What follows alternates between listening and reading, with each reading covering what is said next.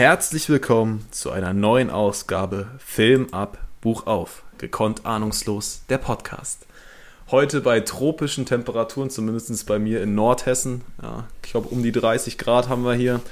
Ähm, also in einem sehr, sehr unangenehmen Aufnahmebereich. Ich weiß nicht, wie sieht es in Freiburg aus, Leon? Ja, du sagst es, hier aus dem verschwitzten Breisgau äh, ist auch nicht besser. Also ich hätte ja gern das Fenster aufgerissen, aber für unsere Zuhörer mache ich natürlich alles und lass die Außengeräusche mal raus, sonst wird es unangenehm. Also ja, ich kann dir nur zustimmen, bei uns ist auch nicht besser. Ähm, hätte ich mir für die Aufnahme ein bisschen anders gewünscht. sehr gut, also unter diesen sehr sehr heißen Bedingungen dürfen wir euch hier willkommen heißen zu unserer neuen, in diesem Fall sehr heißen Ausgabe mit dem Thema James Bond Feuerball. Ja, passt ja eigentlich vom Titel her zu dem heißen, ne? Aber mal schauen, ob das dann der Film auch halten kann.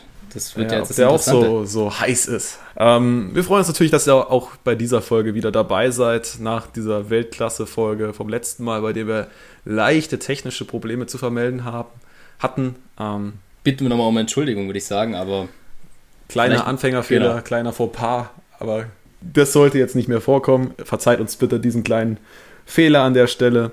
Ähm, heute alles besser, alles wieder tutti vorbereitet, hier, hier ganz richtig losgehen. Ja, Feuerball, wie gesagt. Und wir fangen an, wie immer. Ich würde gern von dir wissen, was habe ich mir da angeguckt, Leon? Also, ja, was ging's? War es so wenig hängen geblieben, oder wie? Nein, äh, natürlich Natürlich gibt es von mir wie immer die Zusammenfassung. Ähm, und da ist es so, Bond darf sich mal wieder mit einem politisierten oder politischen Thema befassen. Das war ja im letzten nicht ganz so der Fall. Ähm, Im Mittelpunkt stehen diesmal zwei atomare Bomben eines NATO-Kampfjets, äh, das entführt werden soll. Und natürlich kann man da schon er erahnen, dass sich der Bond drum kümmern darf, ähm, da wieder die Beschaffung der Atombomben, um sich darum zu kümmern. Äh, allerdings fängt das Ganze eher so an, dass Bond so ein bisschen auf entspannten Urlaub ist und er so ein bisschen nebenher in die Sache reingerät. Da wollen wir noch nicht zu viel verraten. Aber man kann schon vorwegnehmen, es führt ihn auch wieder ein bisschen in andere Gefilde von, von England weg Richtung äh, Karibik. Wenn ich mich jetzt nicht ganz täusche, auf die Bahamas. Und genau, würde ich sagen, im Endeffekt, ja, haben wir da wieder so ein politisches Thema, wo Bond sich dann natürlich drum kümmern muss. Äh, ich denke, alles weitere schauen wir uns mal in der Folge an, oder? Ja, voll gut. Ja, haben wir auf jeden Fall einen selben Film geguckt, dann bin ich schon mal erleichtert. ähm, ja, sonst wäre spannend geworden. Ja, dann hätten wir ein bisschen improvisieren müssen, du.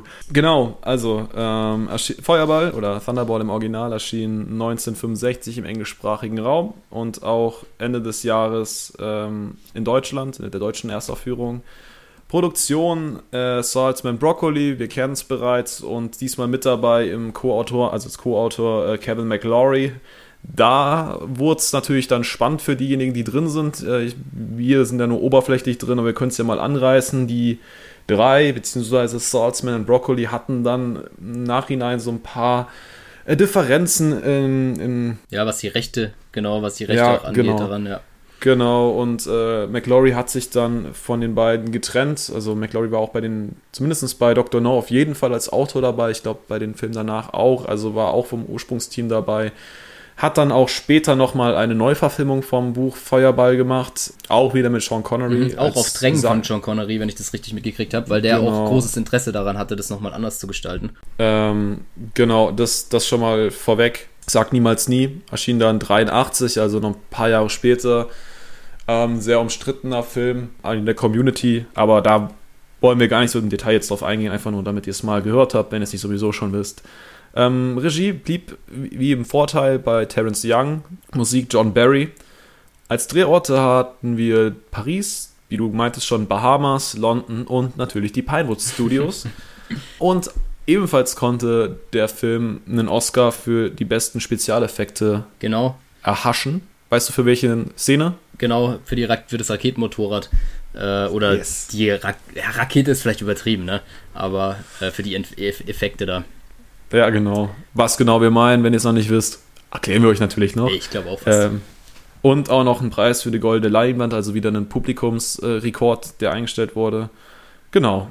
Ähm, jetzt noch kurz die Rollen. Wer hätte es gedacht? James Bond verkörpert von Sean Connery erneut. Wir haben einen Emilio Lago, gespielt von Adolfo Celli. Äh, die Domino von Claudine Auger, schätzungsweise. Also für Aussprachfehler äh, nehme ich hier keine Haftung.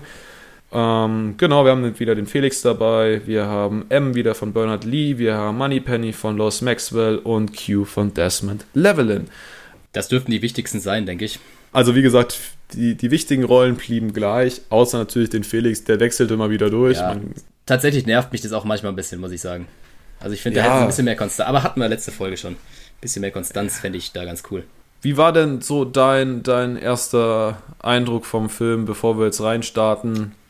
Erster Eindruck, schwierig hat das gehabt, würde ich sagen, aber das war nach dem letzten Goldfinger natürlich auch eine undankbare Aufgabe, da nochmal ein ähnliches Brett hinzustellen. Deshalb bin ich da nicht mit den allergrößten oder nicht mit der Erwartung rangegangen zu sagen, ja, es wird auf jeden Fall wieder ein Goldfinger-mäßiger Film, aber ja, insgesamt hat er mich trotzdem auch mit der Voreinstellung nicht so ganz überzeugen können. Äh, so kann man es vielleicht sagen. Aber ich denke mal, das wird in der Bewertung, sehen wir dann mal, wie und was. Vielleicht fällt er auch besser aus dann. Mal schauen. Ja, ich finde tatsächlich, er, er knüpft sehr stark an Liebesgrüße aus Moskau an. Also diese Thematik rund um Stimmt. Spectre wird halt wieder genau derselben Art und Weise aufgedröselt. Wir haben einen Plan, der durchgeführt wird. Ähm, wir haben das Phantom, was immer Ja. schattenhaft oder die Nummer 1, die immer so im Schatten agiert. Genau, und wir haben halt auch wieder das, was ich bei Liebesgrüße aus Moskau in Anführungsstrichen kritisiert hatte, nämlich wir als Zuschauer wissen direkt von Anfang an, wer ist der Böse, Ja. was sind die Intentionen, was Ja. ist der Plan, auch wenn wir es nicht in allen Einzelheiten mitbekommen, aber wir sehen wieder dieses, dieses Spiel von wegen Bond äh, läuft dem hinterher, was wir bereits wissen. Genau, und da kann ich die gleichen Punkte anführen. Wie gesagt, fände es spannender, ähnlich wie bei Goldfinger oder auch bei Dr. No, dass man das Ganze mit Bond quasi erarbeitet und ähm, ja, also so ein paar Geheimnisse, also beziehungsweise ein großes Geheimnis cool, noch ja. aufgehalten hat. Ja. Ja, geht mir ähnlich tatsächlich, ist ein guter Punkt, ja. Genau, also das kurz vorweg. Und äh, dann würde ich auch sagen, lasst uns keine Zeit verschwenden, weil der Film war, ich glaube, zwei Stunden. Ja, zum ersten Mal die zwei Stunden Schallmauer durchbrochen. bei- Ja, bei genau, Goldfilm. zwei Stunden fünf oder so lang. Also da ist ordentlich Material drin. Wir starten mit einer neuen Gunberry-Szene. Ja, mir Was- aufgefallen. ist dir aufgefallen? Ja, Ah, ist dir aufgefallen. Ich habe mich kurz gefragt, ob es mir wirklich aufgefallen ist oder ob ich irgendwie bekloppt bin und die letzten Male nicht mehr so ganz mitgekommen bin, aber äh, wenn du das jetzt sagst, dann bin ich ja beruhigt. Ja, Bin ich noch zurechnungsfähig. Unterschreibe ich. Diesmal äh, haben sie anscheinend äh, Sean Connery, ich glaube, sie haben irgendwie das Kamerasystem geändert oder so und haben gesagt, ach komm, wenn wir jetzt eh dabei sind, dann nehmen wir es nochmal auf. Warum auch immer man nicht bei der, auf den Gedanken ein paar ähm, Filme früher kam, weil es wäre nun wirklich kein Akt gewesen, Ja. das Ding mal kurz mit, mit, äh, mit dem Connery zu filmen, aber schwamm drüber. Jetzt habe ich endlich das, was ich seit äh, jetzt äh, in der vierten Folge nicht mehr bemängeln muss. Wir starten wieder mit einem starken Opener, ähm, nämlich mit einem Grab, auf dem die Initialien JB zu erkennen sind, was natürlich die Intention verleitet. Ja, Äh, ist da unser guter James jetzt gestorben und wir haben es nicht mitbekommen. Das hält aber ungefähr fünf Sekunden lang. und dann sieht man nämlich James Bond. genau. Und dann wird das Ganze auch nochmal von seiner Begleiterin genau in dem, mit den Worten festgestellt, die du gerade auch mehr oder weniger verwendet hast, dass ja da die Initialien von Bond drauf sind. Ähm, ja, aber fand ich trotzdem irgendwie eine witzige Idee. Ja, und es handelt sich da anscheinend um äh, Jack oder Jack, ich weiß es nicht mehr. Bouvard. Jacques, äh, Jacques Bouvard, ja, genau. Okay, Jack. Nennen wir ihn Jack. Der äh, anscheinend das Zeitliche gesegnet hat und ähm, für die Gegenseite gearbeitet hat und James so ein bisschen bereut, dass er ihn nicht ausschalten konnte, weil dieser ein paar Kollegen, oder ich Ja. weiß jetzt nicht die genaue Anzahl, aber hat auf jeden Fall Drei die Kollegen Kollegen von James. gesagt. Drei, okay. ähm, irgendwas roundabout drei. Ähm, getötet hat und wie gesagt, James, wir wissen es ja, immer so ein leichtes Rachemotiv immer an vielen Dingen sieht und äh, da so ein bisschen unbefriedigt ist. Aber unterhält sich halt mit dieser besagten Frau, die sich als äh, Spionin aus Paris herausstellt, über besagten Jacques. Genau. Dann fährt ähm, vor diese Kirche oder dieses Anwesen eine, eine sehr pompöse äh, Ja, Limo, Limousine vor. Da kann ich direkt sagen, das ist das Château de Année. Natürlich falsch ausgesprochen, ich kann kein Dein- dein Französisch, Ferienhaus? um mich zu entschuldigen. Ja, mein Ferienhaus, genau. ah ja, schön. Okay. Habe ich da mal vermietet damals. Nein. Äh, ist, Damals. ist, bei, ist bei Dreux oder ja, ich glaube, so spricht man es aus, 65 Kilometer um Paris rum. Also sind immerhin bei der Stadt geblieben. Das fand ich nämlich irgendwie ganz spannend, ob sie da irgendwas einfach random aus Frankreich nehmen. Äh, hat mich mal interessiert und ist tatsächlich von 1540, um mal noch ein paar Facts zu droppen, 1547 angefangen zu bauen. Ja. Hat mich interessiert, deshalb dachte ich, bringe ich es heute mal mit rein, aber nur am Rande. Voll gut. Nur natürlich wollte ich auch noch Werbung für mein Ferienhaus machen. Es ist zu vermieten. Ich wollte grad sagen. Äh, Meine Einnahmen sollen nicht zu kurz kommen. Genau. Kaltmiete ab 50.000. Seid ihr dabei. Ja, Limousine, Witwe, genau. Die, die, diese ominöse Witwe steigt in die Limousine und fährt von diesem Begräbnis, was auch immer, weg zu einem noch größeren Anwesen. War das das, was du recherchiert ja, hast? Ja, genau, das war das. Sorry, ich dachte, du hättest schon das gemeint. Jetzt ah, natürlich mein okay. Fehler. Nee, das andere dürfte eine Kirche oder so gewesen sein. Ja, okay, ja, genau, dachte ich auch. Nee, das macht natürlich Sinn. Dann war er da bei diesem Chateau und diese, wir begleiten jetzt die Witwe quasi mit der Kamera, wie sie aus, diesem, aus dieser Limousine aussteigt und in ein, irgendein Zimmer geht. Ja. Ich weiß nicht, Wohnzimmer oder so, Aufenthaltszimmer, äh, wo James dann auf einmal im Stuhl sitzt, wie auch immer er so schnell hingekommen ist. Ja, da habe ich noch eine Idee danach, aber da kommen wir gleich noch drauf. okay. James ist nicht nach Reden zumute, er steht auf und knallt einfach der Witwe eine, wo man natürlich als Zuschauer so ein bisschen ja. das Ganze nicht zuordnen kann. Und es entsteht ein wilder Kampf ähm, und James enttarnt die Witwe als Jacques Beauvoir, der noch gar nicht tot war, sondern ja. ähm, sich nur als tot ausgegeben hat. Äh, und dabei wird das ganze Interieur von diesem Zimmer zerstört und mitbenutzt im Kampf und äh, ja, Genau, schlussendlich äh, kommt der Schürhaken vom Kamin zum, zum Einsatz und ja. äh, James erdrosselt äh, besagten Jacques und ähm, dekoriert ihn noch mit Blumen, quasi wie auf seinem Begräbnis. Das war auch wieder ganz wichtig, weil da wird er dann fast erwischt, weil er sich die Zeit noch nimmt, sehen ihn die Verfolger dann entkommen. Also das, das hat er irgendwie öfter mal drin, auch schon in den letzten Filmen, dass er sich da irgendwie für irgendwas Unnötiges noch Zeit nimmt, aber das gehört wahrscheinlich zum Stil. Ja, ich fand, ich fand die Metapher ganz lustig. Ja, ich auf äh, jeden Fall sagen, auch. Ja. Das ist jetzt dann die echte Begräb, das echte Begräbnis und dann dürfen die Blumen natürlich nicht fehlen. dann bringe ich gerade die Szene noch zu Ende, dann kannst du intervenieren. James äh, huscht aufs Dach und hat dort ein Jetpack deponiert, mhm. mit dem er vom Dach flieht und zu seiner äh, Begleitung zu kommen, die mit dem Aston Martin DB5 auf ihn wartet. Da kann ich kurz intervenieren. Dieses Jetpack gab es jetzt nicht in dieser detaillierten Form, genauso so eine, in einer ähnlichen Form, also an einem verlängerten Schlauch quasi. Und das hat logischerweise Sean Connery nicht selber gemacht, sondern einer von zwei Leuten auf der ganzen Welt, die beim Militär waren, konnten so ein Ding wirklich mhm. fliegen.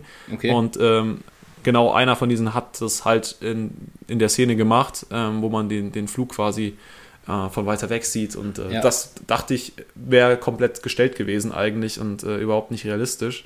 Aber tatsächlich gab es dieses Jetpack in einer ein bisschen abgeänderten Form und das ja. äh, fand ich sehr Ja, da würde ich auch direkt intervenieren. Ich gehe davon aus, dass Gerne. er entweder mit, also wenn er so wirklich so schnell dahin gekommen ist, was du ja in Frage gestellt hast, würde er davor auch das Jetpack genommen haben. Luftlinie, kürzester Weg. Und ansonsten hätte es ja auch super vorbereitet sein müssen. Also es muss ja auch irgendwie dahin gekommen sein. Also macht, ist er vielleicht damit gekommen? Ich weiß es nicht. Äh, ja, vermutlich. vermutlich Fand es auf jeden Fall spannend, wo er das hergezaubert hat.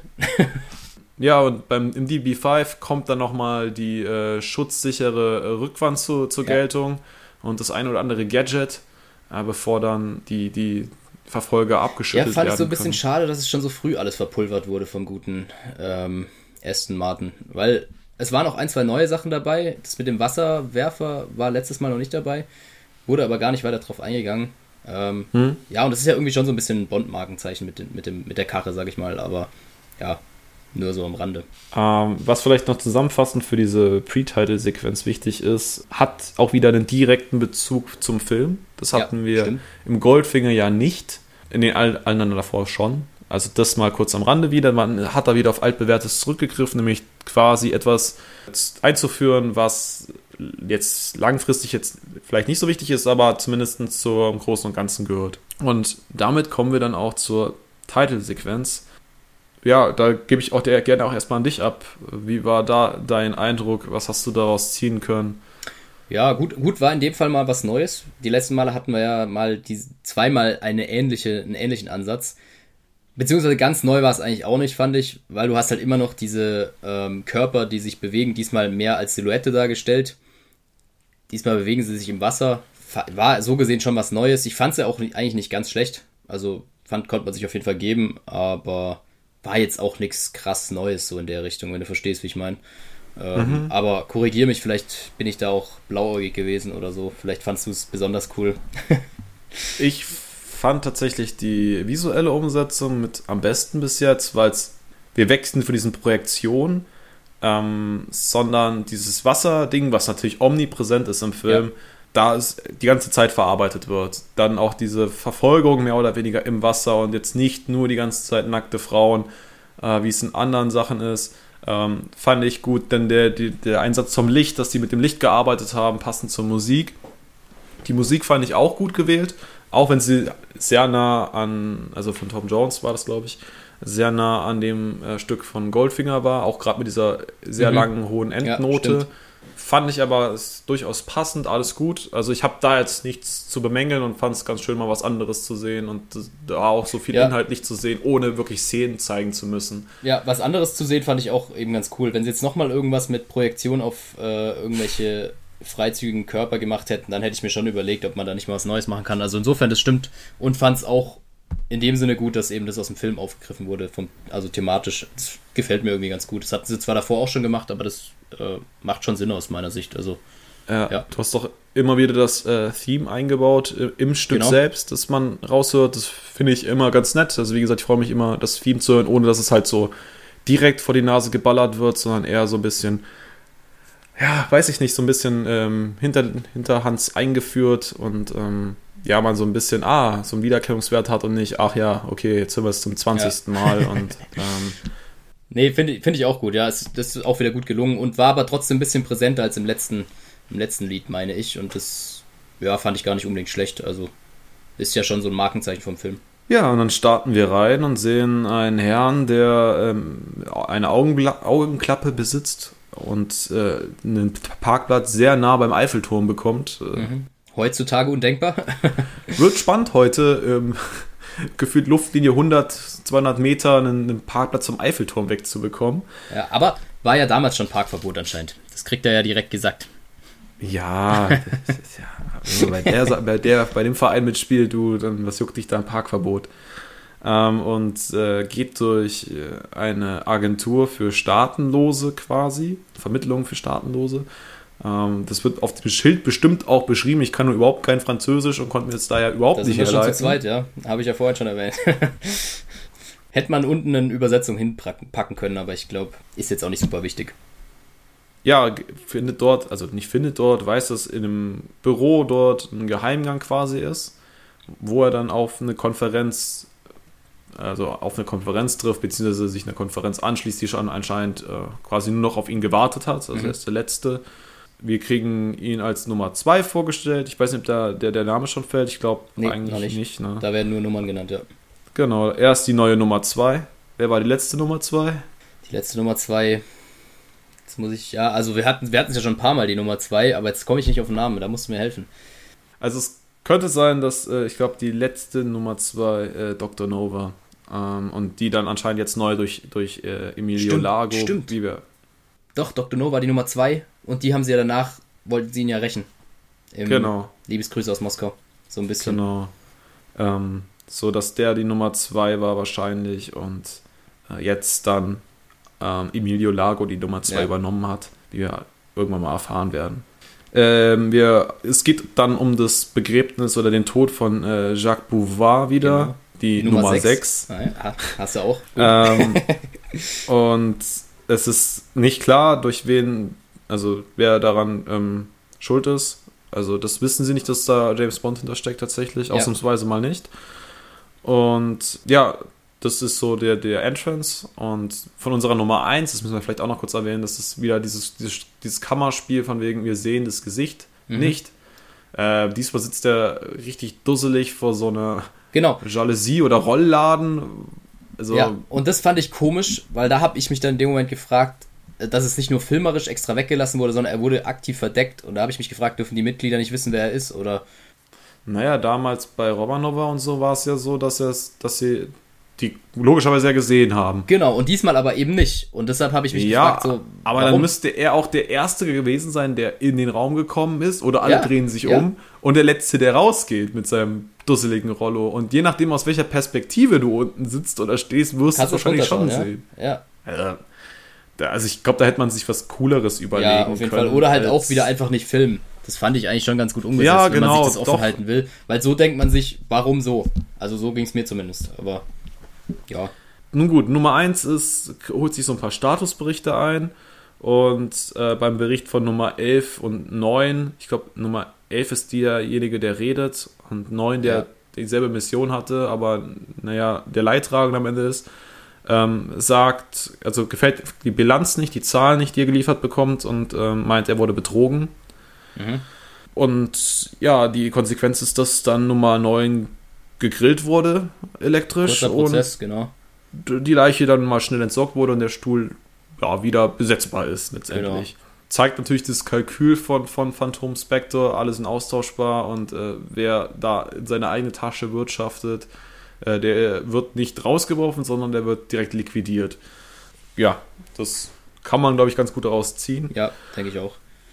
Dann darf unser, unsere Nummer 2, den wir ja noch gar nicht kennen, äh, berichten, letztendlich, was er eigentlich so treibt. Und erklärt halt, dass er die Aufgabe bekommen hat vom Phantom, ist ja nicht so sehr aus eigenem Interesse heraus handelt, sondern was die Organisation ihm quasi mhm. aufträgt und er derjenige ist, der es durchführt.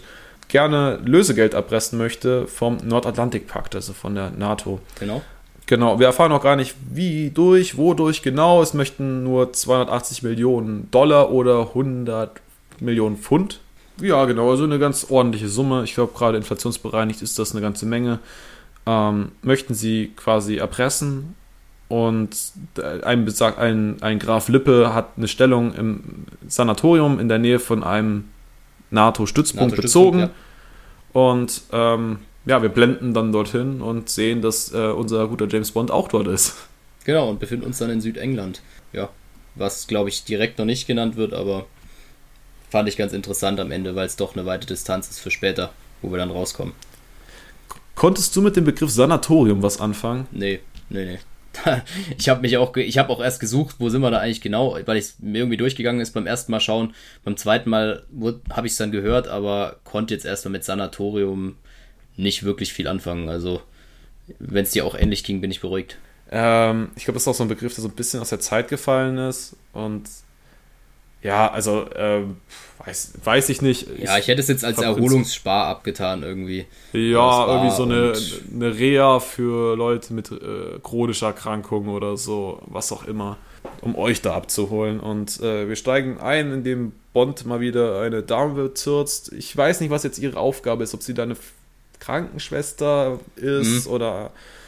Gehört schon zum Fachpersonal, würde ich sagen, aber was genau, Gute die Frage. da auf jeden Fall irgendwelche Maßnahmen durchführt an den Patienten und äh, der James gerne andere Maßnahmen durchführen möchte, die jetzt nicht auf dem Plan stehen unbedingt. Wie immer halt. ja, sie, da fällt seine Verletzung von der, von der Auseinandersetzung mit Beauvoir auf. Ähm, und er erzählt ganz kurz und knapp, dass da diese Beerdigung war, die jetzt ein bisschen anders ablief als erhofft. Und er lernt den Grafen kennen und ihm mhm. fällt direkt eine Tätowierung ja. auf seinem Handgelenk auf. Und kurzerhand gibt er die auch an Moneypenny wieder oder weiter, eher telefonisch. Wurde auch wieder ordentlich geflirtet und genau. äh, James meinte auch, äh, er wird sie beim nächsten Mal übers Knie legen. Also, ja. ich, also da hättest du heutzutage ruckzuck ein Gespräch bei, bei der Personal, äh, bei der ja. Personalabteilung oder so. Ähm, Wäre wär spannend. Der, der Graf verschwindet dann irgendwann mit seiner Gefährtin und Bond nutzt die Gelegenheit, um dessen Zimmer zu durchsuchen wird dabei aber von einer, einer vermummten Person ja, quasi. Einer Mumie, gestört. einer lebenden. Ja, so ungefähr. ähm, einen ganz seltsamen Auftritt hat, also da quasi ihn stört, Bond sich hinter der Tür versteckt, also somit die Mumie gar nicht sehen kann. Ähm, und als die dann wieder aus dem Zimmer rausgeht, weil die anscheinend im Nachbarzimmer ist und eine direkte Tür in das Zimmer hat, Bond sich dann auch aus dem Weg, auf dem Weg wieder aus dem Zimmer rausmacht vom Grafen und auf dem Weg durch den Flur quasi von der Mumie, wie wir sie jetzt nennen, genau. äh, nochmal inspiziert wird. Ohne dass er es merkt, ja. Äh, ja, Mumie trifft es, glaube ich, ganz gut. Ja, dann sind wir wieder bei Bond und der äh, Pflegedame, Leiterin, was auch immer, der guten, was habe ich gesagt? Wie hieß sie noch? Patricia, mal? Patricia Fearing oder Furring oder.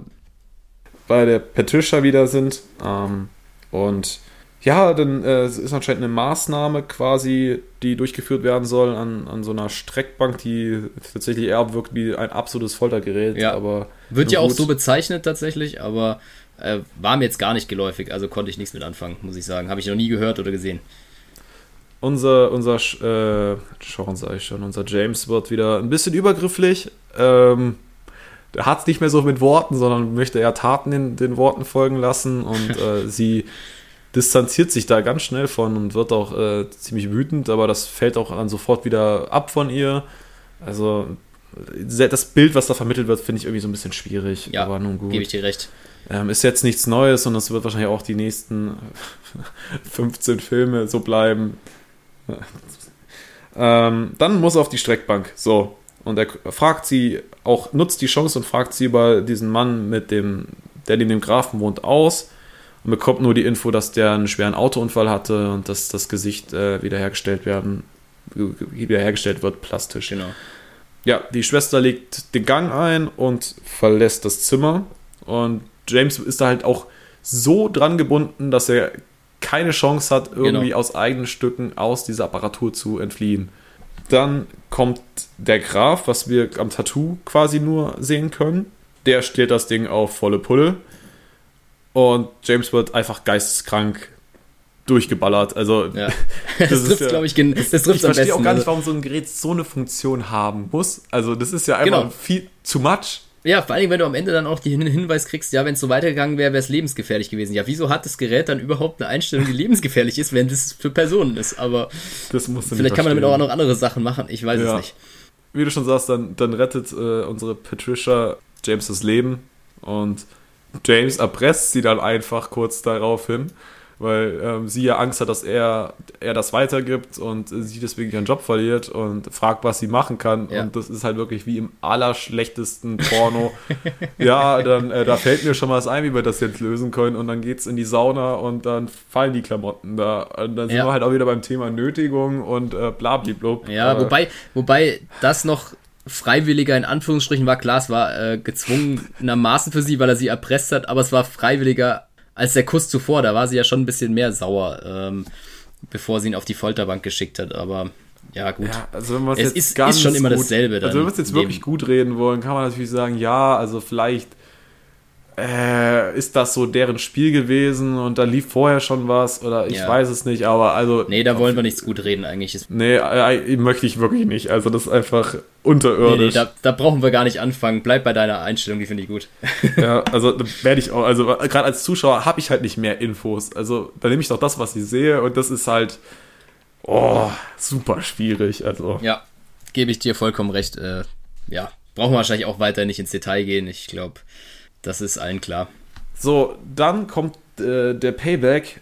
James findet den Grafen in so einer, ich glaube, eine Saunaapparatur ist das, in ja. so einem Behälter, so, so einer Ein-Mann-Sauna, wo man nur mit dem Kopf rausguckt und quasi in so eine Apparatur steckt. Und James dreht das Ding volle Pulle auf und steckt einen Besenstiel äh, in die Öffnung, sodass der nun auch nicht mehr aus, aus der Apparatur rauskommt. Ja. Äh, die Konsequenzen kriegen wir gar nicht so mit. Also ist jetzt nicht so, dass wir irgendwie hören, äh, der ist da halb, auch halb draufgegangen. Nee, das wird ausgespart, ja. Auch, auch Verbrennungen oder so hätte ich jetzt vielleicht erwartet, aber scheint dann nicht so wichtig zu sein. Ja, und äh, wir sind dann wieder bei James, der nun Patricia wahrscheinlich nach Akt Nummer 2 mit, mit einem Nerzhandschuh massiert. Ja.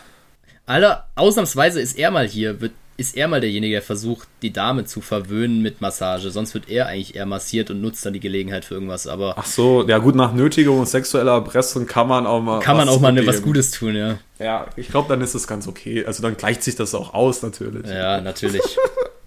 es, ist, schlecht, es ist schon sehr einfach gehalten, ja. Ähm, dann haben wir einen Schwenk quasi. Wir verlassen James und äh, kommen irgendwie zu einem Zimmer, wo, wo äh, ebenfalls zwei. Ja, Leute von einem Bett ins andere auf jeden Fall. Ja, genau, also, aber wir kennen die noch gar nicht, die Leute, nee. die es da geht. Äh, stellt sich halt am, raus, dass es der ein, die eine Person, der männliche Part Major Daval ist, der dann. Also, na Quatsch, ich mach das anders auf. Das Telefon rappelt, die beiden werden unterbrochen. Äh, die Frau geht ans Telefon und sagt quasi, ja, haben sie verwählt, was auch ja, immer. Ja. Eine Minute später rappelt das Telefon wieder. Ja, muss was Wichtiges sein, offensichtlich. Der Major geht ans Telefon und sagt, yo, ich bin sofort da. So, finde ich schon schwierig, äh, dass die beiden ja. dann nicht erstmal einen Konflikt haben, äh, was der Quatsch soll. Aber gut. Stellt sich raus, dass die, ähm, die, die Sekretärin von Major Daval ist, mit denen er eine Art Affäre hat oder so. Ich weiß ja nicht, ob die verheiratet äh, er verheiratet ist oder ähnliches, ja. aber auf jeden Fall, wenn ein Vorgesetzter was mit der Sekretärin hat, ist das in dem Regelfall ja meistens irgendwie. Ich denke auch fast ja äh, nichts ganz Festes, sondern eher so was für ab und zu. Ja, genau. Äh, dann macht er sich fertig und möchte zur Tür rausgehen. Und dann steht auf einmal sein Spiegelbild in der Tür und knallt ihn ab. Ja, genau. Was, was hat er genau verwendet? Das war irgendwas mit gasmäßig, ne? Oder so. Ja, genau, genau, genau. Ähm, genau. Da Nicht öffnet er irgendeine Hülse. Ich, ja, aber ja, gut, Ja, kommt ja. am Ende aufs selbe raus. Also, Ja, Ja, das ähm, passt also schon. tötet ihn. Tötet Genau. ihn. So. Äh, dann stellt sich raus, dass äh, seine Sekretärin auch für die Gegenseite gearbeitet hat und rüstet das, den Doppelgänger, das Double quasi, mit dem Equipment aus und der Bezahlung. Anscheinend waren Mhm. 100.000 ausgemacht und äh, das Double bemerkt, ja, äh, ist mir doch zu wenig. Ja. Also erpresst jetzt quasi, wie James eben auch äh, seine, seine Arbeitgeber in Anführungsstrichen damit, dass er der Einzige ist, der ähm, diesen Job jetzt nehmen kann, weil er ja, Genau. diese Operation hinter sich hat Ja. und genauso Ja, und aussieht wie dabei. genau, da vielleicht nochmal zurückzukommen. Ja. Das ist dann der Bandagierte, den wir vorhin unsere Mumie genannt haben. Sehr gut. Ähm, oder auch Mr. Angelo, wie Patricia, glaube ich, gesagt hatte. Ich glaube, in der Folge heißt er nur noch Angelo. Ähm, ja, und der hat sich eben umoperieren lassen zum Doppelgänger und war deshalb mumifiziert. Ähm, genau, möchte jetzt einfach 250.000 haben. Mm. Und äh, die, die gute Frau, die, dessen Namen wir jetzt noch nicht kennen, haha, vertröstet ihn und gibt ihm irgendwie so, so eine kleine Anzahlung darauf und sagt, ja, sie klärt das mit, mit dem Chef. Der Ja. Chef ist in dem Fall Nummer 1. Also mit, mit äh, Phantom oder Spectre. Ähm, und ja, dann übernimmt er die Rolle des Majors und geht von dann. Der Graf war auch in dem Gespräch im Raum mit beteiligt, ist, äh, kurz noch mit eingebunden, aber hat jetzt eigentlich keine tragende Rolle da gehabt. Nee, Also. genau. Ja, und wir wissen, äh, erfahren jetzt, dass Daval quasi bei einem, oder der Fake Daval, bei einem Übungsflug mitfliegen soll. Mit, mit einem Vulkan oder einer Vulkan. Ähm, genaueres wissen wir noch gar nicht. Also ist auf jeden Fall ein hohes Tier, Militär und äh, soll da jetzt soll- einfach mal mitfliegen. Genau, und soll ein Routineflug, glaube ich, werden von der NATO. Genau. Äh, mehr wird erstmal nicht gesagt, genau. Dann zurück, Blende, Schlafzimmer, Bond. Äh, immer noch am Massieren, ähm, bla bla bla. Ist jetzt wahrscheinlich auch nicht so spannend, um was es da ähm, kommunikativ ging. Sie hören auf jeden Fall, wie die Jets starten und James Mhm. äh, nutzt die Chance oder möchte dann am Fenster gucken, was sich da so, ja, was da so passiert. Und äh, als er am Fenster steht und das schließen möchte, sieht er eine ominöse Einlieferung einer vermutlichen Leiche.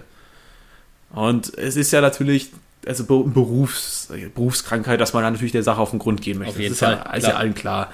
Natürlich. Er schleicht dann hinterher und findet in, in einem Aufbewahrungsraum äh, den eingewickelten, toten, echten Daval, logischerweise. Mhm. Kann aber dann natürlich gar nichts mit dem anfangen. Also prägt sich das Gesicht irgendwie ein und weiß aber auch irgendwie, da ist noch irgendwer von der Gegenseite hier gerade im Raum. Das ist ein bisschen seltsam, dass die alle weg wären. Und wir sehen halt aus der Kamerasperspektive, wie der Graf ihn mit der Waffe erschießen möchte. Ja, schon Ähm, den Schalldämpfer aufsetzt, Genau. dass auch nicht so große Wellen schlägt, ja. Genau, lässt ihn dann aber doch entkommen. Also er war damit d'accord, dass James jetzt geht. Ähm, James tut so, als möchte er telefonieren und wird dann von einem anderen Handlanger angegriffen, den er dann mit Hilfe des Telefons tötet. Oder nicht tötet, be wahrscheinlich nur betäubt. macht, ja. Ja, töten ja. wird ein bisschen schwierig. Ähm, ja, und dann habe ich mich gefragt, warum greift jetzt äh, der Graf immer noch nicht ein? ja Habe ich auch nicht verstanden. Also ist es einfach dann zu riskant gewesen, James zu töten und das Ja. hätte noch mehr Aufmerksamkeit auf die Sache geweckt, äh, gelegt, weil James kann ja mit dem nichts anfangen. Also Aber mit dem Schalldämpfer hört man jetzt nicht so viel mitgekriegt, dann wäre halt der zweite Leiche da gelegen, so. Die, weil die andere lag ja im Nachhinein immer noch da. Die muss ja auch irgendjemand weggeräumt haben. Also schwierig. ja, gut.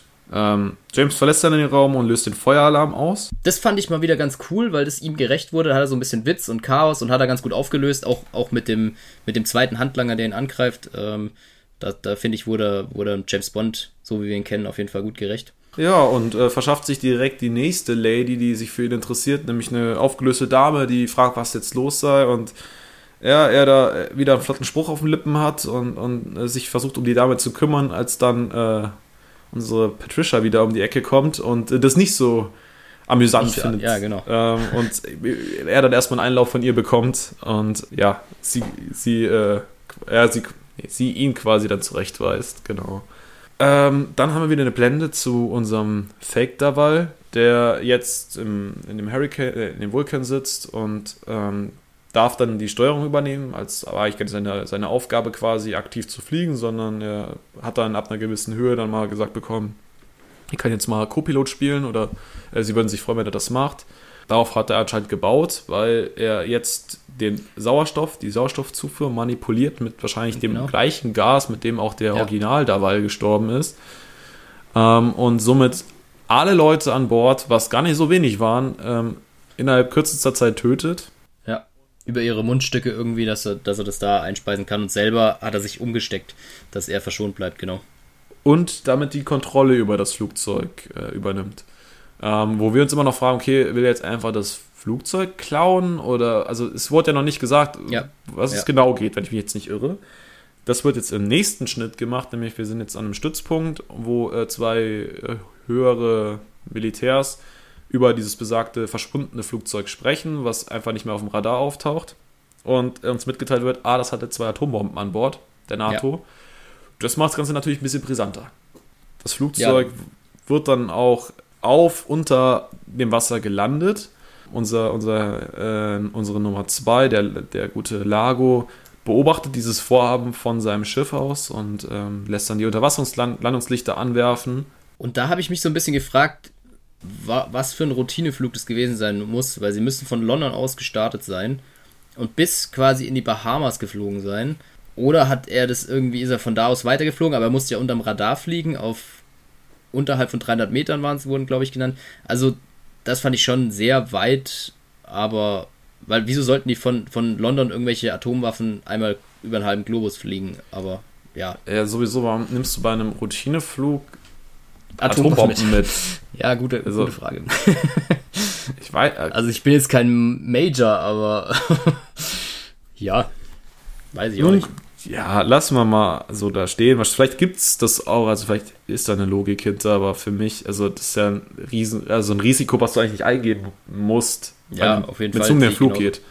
Ja, also da werden die Unterwasserungslandungslichter angeworfen, der Jet landet und äh, fährt dann noch die Bomben aus äh, und sinkt dann bis auf den, den Grund des Meeres.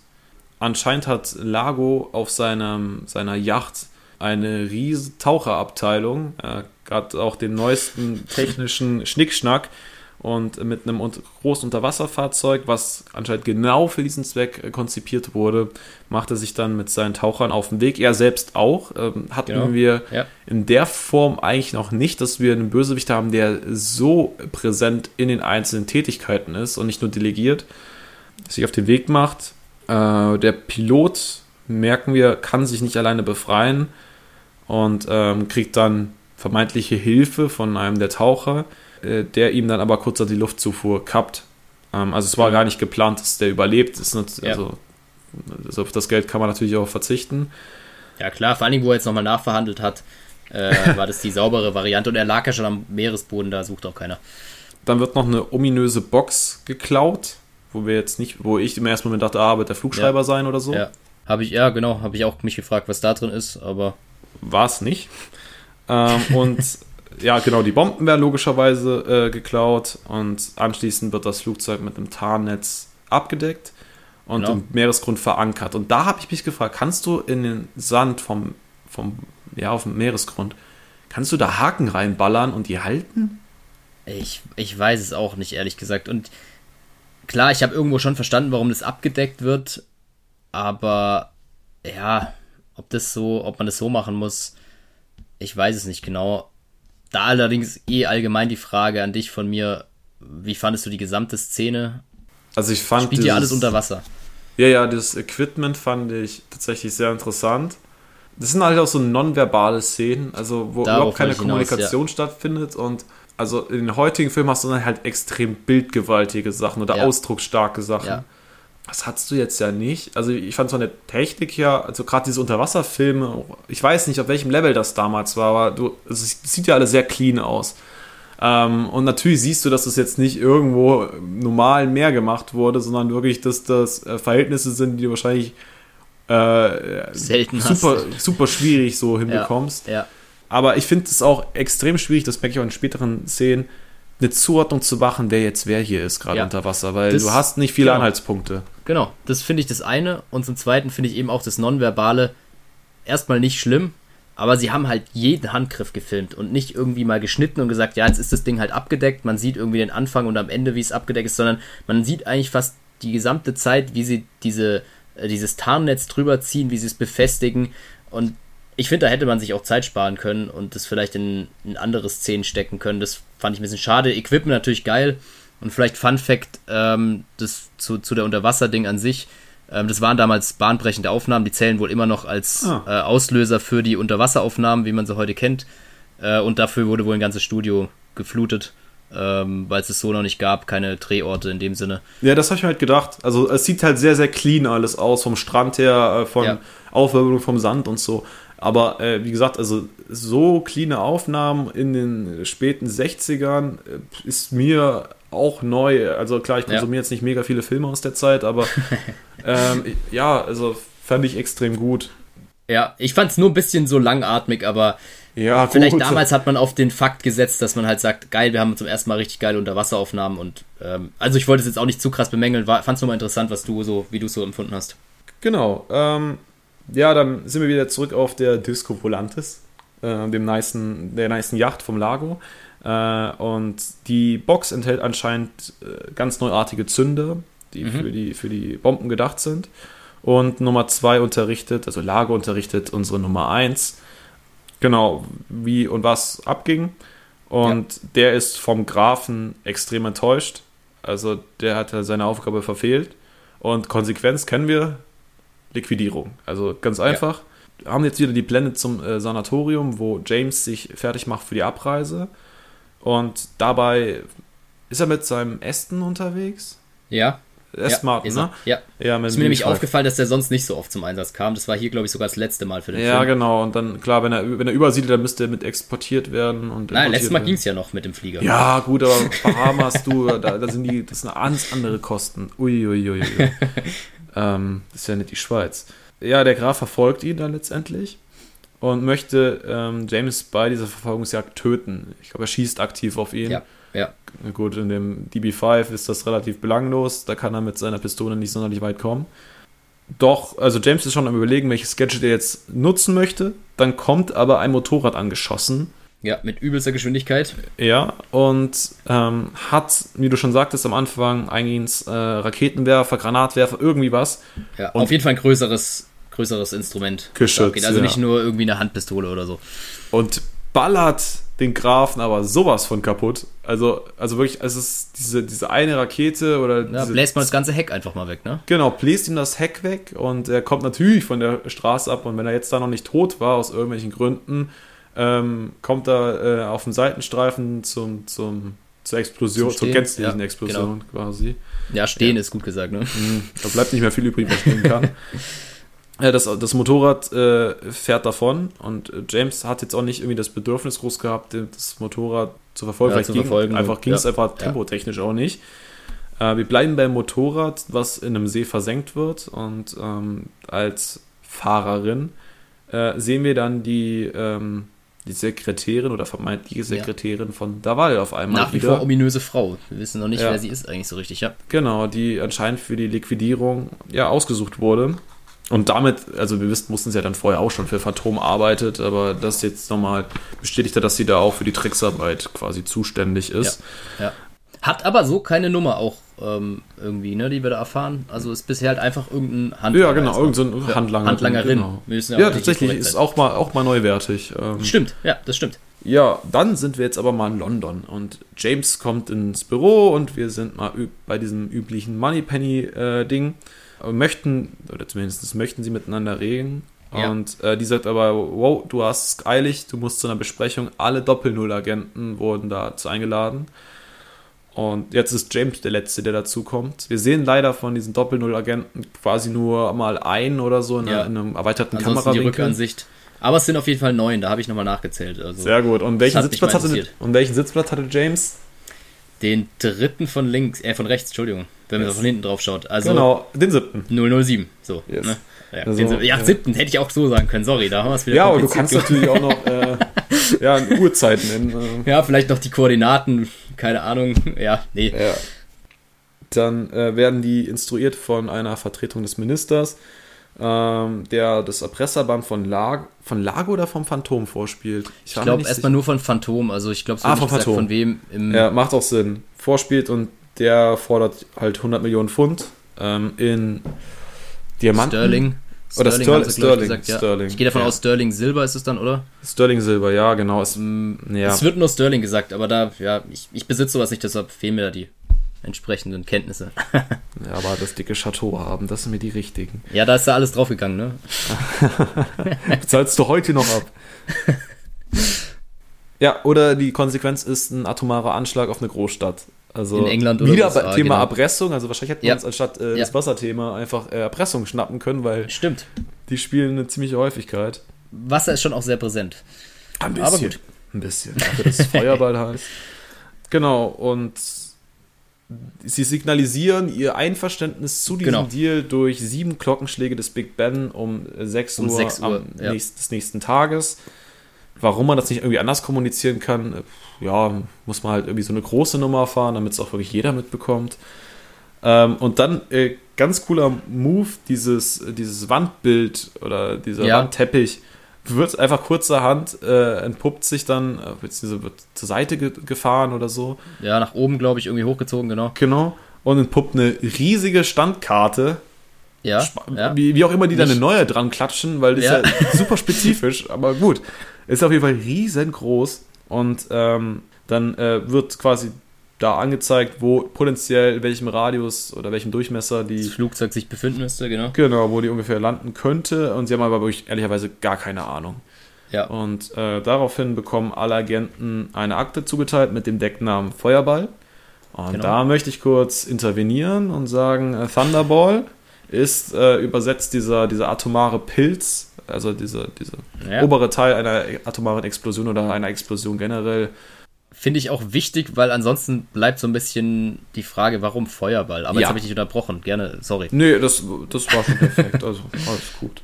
Ja, und in Deutschland hat man es dann versucht, halt mit Feuerball zu übersetzen. Ja. ja. Klassiker, die Übersetzungen sind manchmal nicht so geil. Ja, wahrscheinlich wäre äh, James Bond Atompilz oder so auch nicht viel spannender gewesen. äh, oder besser, viel eher. Ähm, ja, und alle haben dann quasi so ihre Aufgabenbereiche. Und äh, Bond macht seine Mappe auf und erkennt sofort äh, Daval wieder. Also er ja. denkt sich, aha, wie kann der geflogen sein? Der war doch zeitgleich tot. Genau. Plus, ich glaube auch die zweite Attraktion auf dem Bild zieht ihn dann auch so ein bisschen an. Die, das ist jetzt ein Gerücht. Also da ja, weiß ich nicht, wie ich drauf komme, ne? Ja, das verstehe ja. ich, das verstehe ich jetzt nicht. Nee, bin ich, da bin ich wohl ein bisschen übers Ziel rausgeschossen, gell? Ja. Ähm, dann sind wir jetzt aber bei M im Büro und der wird auch nochmal, also James wird nochmal instruiert, was seine Aufgaben sind. Und äh, der sagt dann, ja, haha, stopp. Er besteht darauf, dass er nach Nassau kommt. Ja, hat mir davor auch nicht viel gesagt, muss ich gestehen. Also vielleicht ist meine geografische Bildung irgendwie nicht so gut, aber habe ich davor jetzt noch nicht so richtig auf dem Schirm gehabt. Ich weiß nicht, wie es dir ging. Nee, äh, nur durch den Film tatsächlich. Also ja, ich weiß ja. nicht, wenn ich das erste Mal den Film geguckt habe, vor zehn Jahren oder so, dann hat es mir was gesagt, aber naja, was habe ich näher damit zu tun? Genau. Ähm, und ja, er fragt, was, was er jetzt in Nassau möchte, also was er sich dadurch ja. erhofft und er klärt ihn halt auf, dass er äh, da Walds Leiche gesehen hat und ähm, die Schwester auf dem Bild in Nassau wohnt oder davon ausgeht, dass er sie dort findet. Ja. ja. Ähm, und dann sagt M, okay, gut, in dem Fall können wir das machen, auch wenn für dich eine andere Aufgabe zugesehen war, aber da erhoffen ja. wir uns jetzt gerade am meisten von. Ähm, Wäre auch seltsam, wenn jetzt auf einmal äh, 008 die bessere, die bessere ja. ähm, oder den interessanteren die bessere Fährte verfolgt, ja. ja. Das stimmt. Ähm, aber was ich interessant finde, M mhm. stärkt Bond da so ein bisschen den Rücken, weil noch ein zweiter Mann im Raum ist, den ich nicht richtig zuordnen kann, wahrscheinlich von der Regierung. Ja. Ähm, und der ja meint so, hör, nur weil der jetzt da so ein Gefühl hat, schickt ihr ihn dahin, äh, was ist denn da los? Das ist ja gar kein richtiger Anhaltspunkt. Und da kommt M und sagt, nee, alles bestens. Äh, ist unser kommt, bester wenn der eine Ahnung hat, ist genau, unser ist unser bester Mann. Mann. und dich vertraut drauf. Wenn, fand ich ganz interessant, weil sonst äh, sind sie auch immer so ein bisschen am Sticheln gegenseitig. Und da ist er aber ganz klar hinter Bond. Ja, ähm, ja genau. Genau, und dann äh, geht James aus dem Raum und jetzt geht das richtige Geflirte mit Moneypenny los. Und äh, Moneypenny nennt dummerweise M den Alten. Ja. Und äh, der kommt dann gerade in dem Moment in, ja, in den Raum und ist überhaupt nicht erfreut. Ja. Da muss ich aber wirklich sagen, ist ich hätte gerade Moneypenny nicht als so, ja, ich weiß nicht, vielleicht kommt es einfach in der deutschen Übersetzung falsch rüber. Und Vielleicht. im Englischen ist es weniger hart. Ja, weil es ist schon hart, das stimmt. Weil im Deutschen ist es super, äh, sup- also es ist schon sehr, sehr, also es ist sehr beleidigend und ich glaube, das Ja. hat natürlich auch einen Grund, äh, gerade in so einem Angestelltenverhältnis Ja. schwierig. Auch wenn es natürlich nicht bedacht war, dass er es hört, aber eigentlich ist sie da recht professionell und äh, die haben Ja. auch alle so eine Ja, gegenseitige Achtung. er, er bleibt auch recht ruhig, also M, äh, finde ich dafür, dass es so respektlos eigentlich ist. Insofern ist vielleicht echt die Übersetzung und vielleicht auch schwierig eigentlich, wenn man so frech ist oder so unverschämt. Äh, damals als Frau, glaube ich, das hätte dich doch deinen Job auch vielleicht gekostet, oder nicht? Oder sie ist Ja. so brillant als Sekretärin, wer weiß das schon. Aber Bond versucht es auf jeden Fall charmant zu retten, von wegen sein Hut müsste doch noch irgendwo sein. Aber der ist dann über, übrigens auch weg, da habe ich mich gefragt, wo der Hut hingekommen ist, weil den hat er aufgehängt beim Reinkommen. Aber gut. Ja, ist wirklich nur sehr, sehr nebensächlich.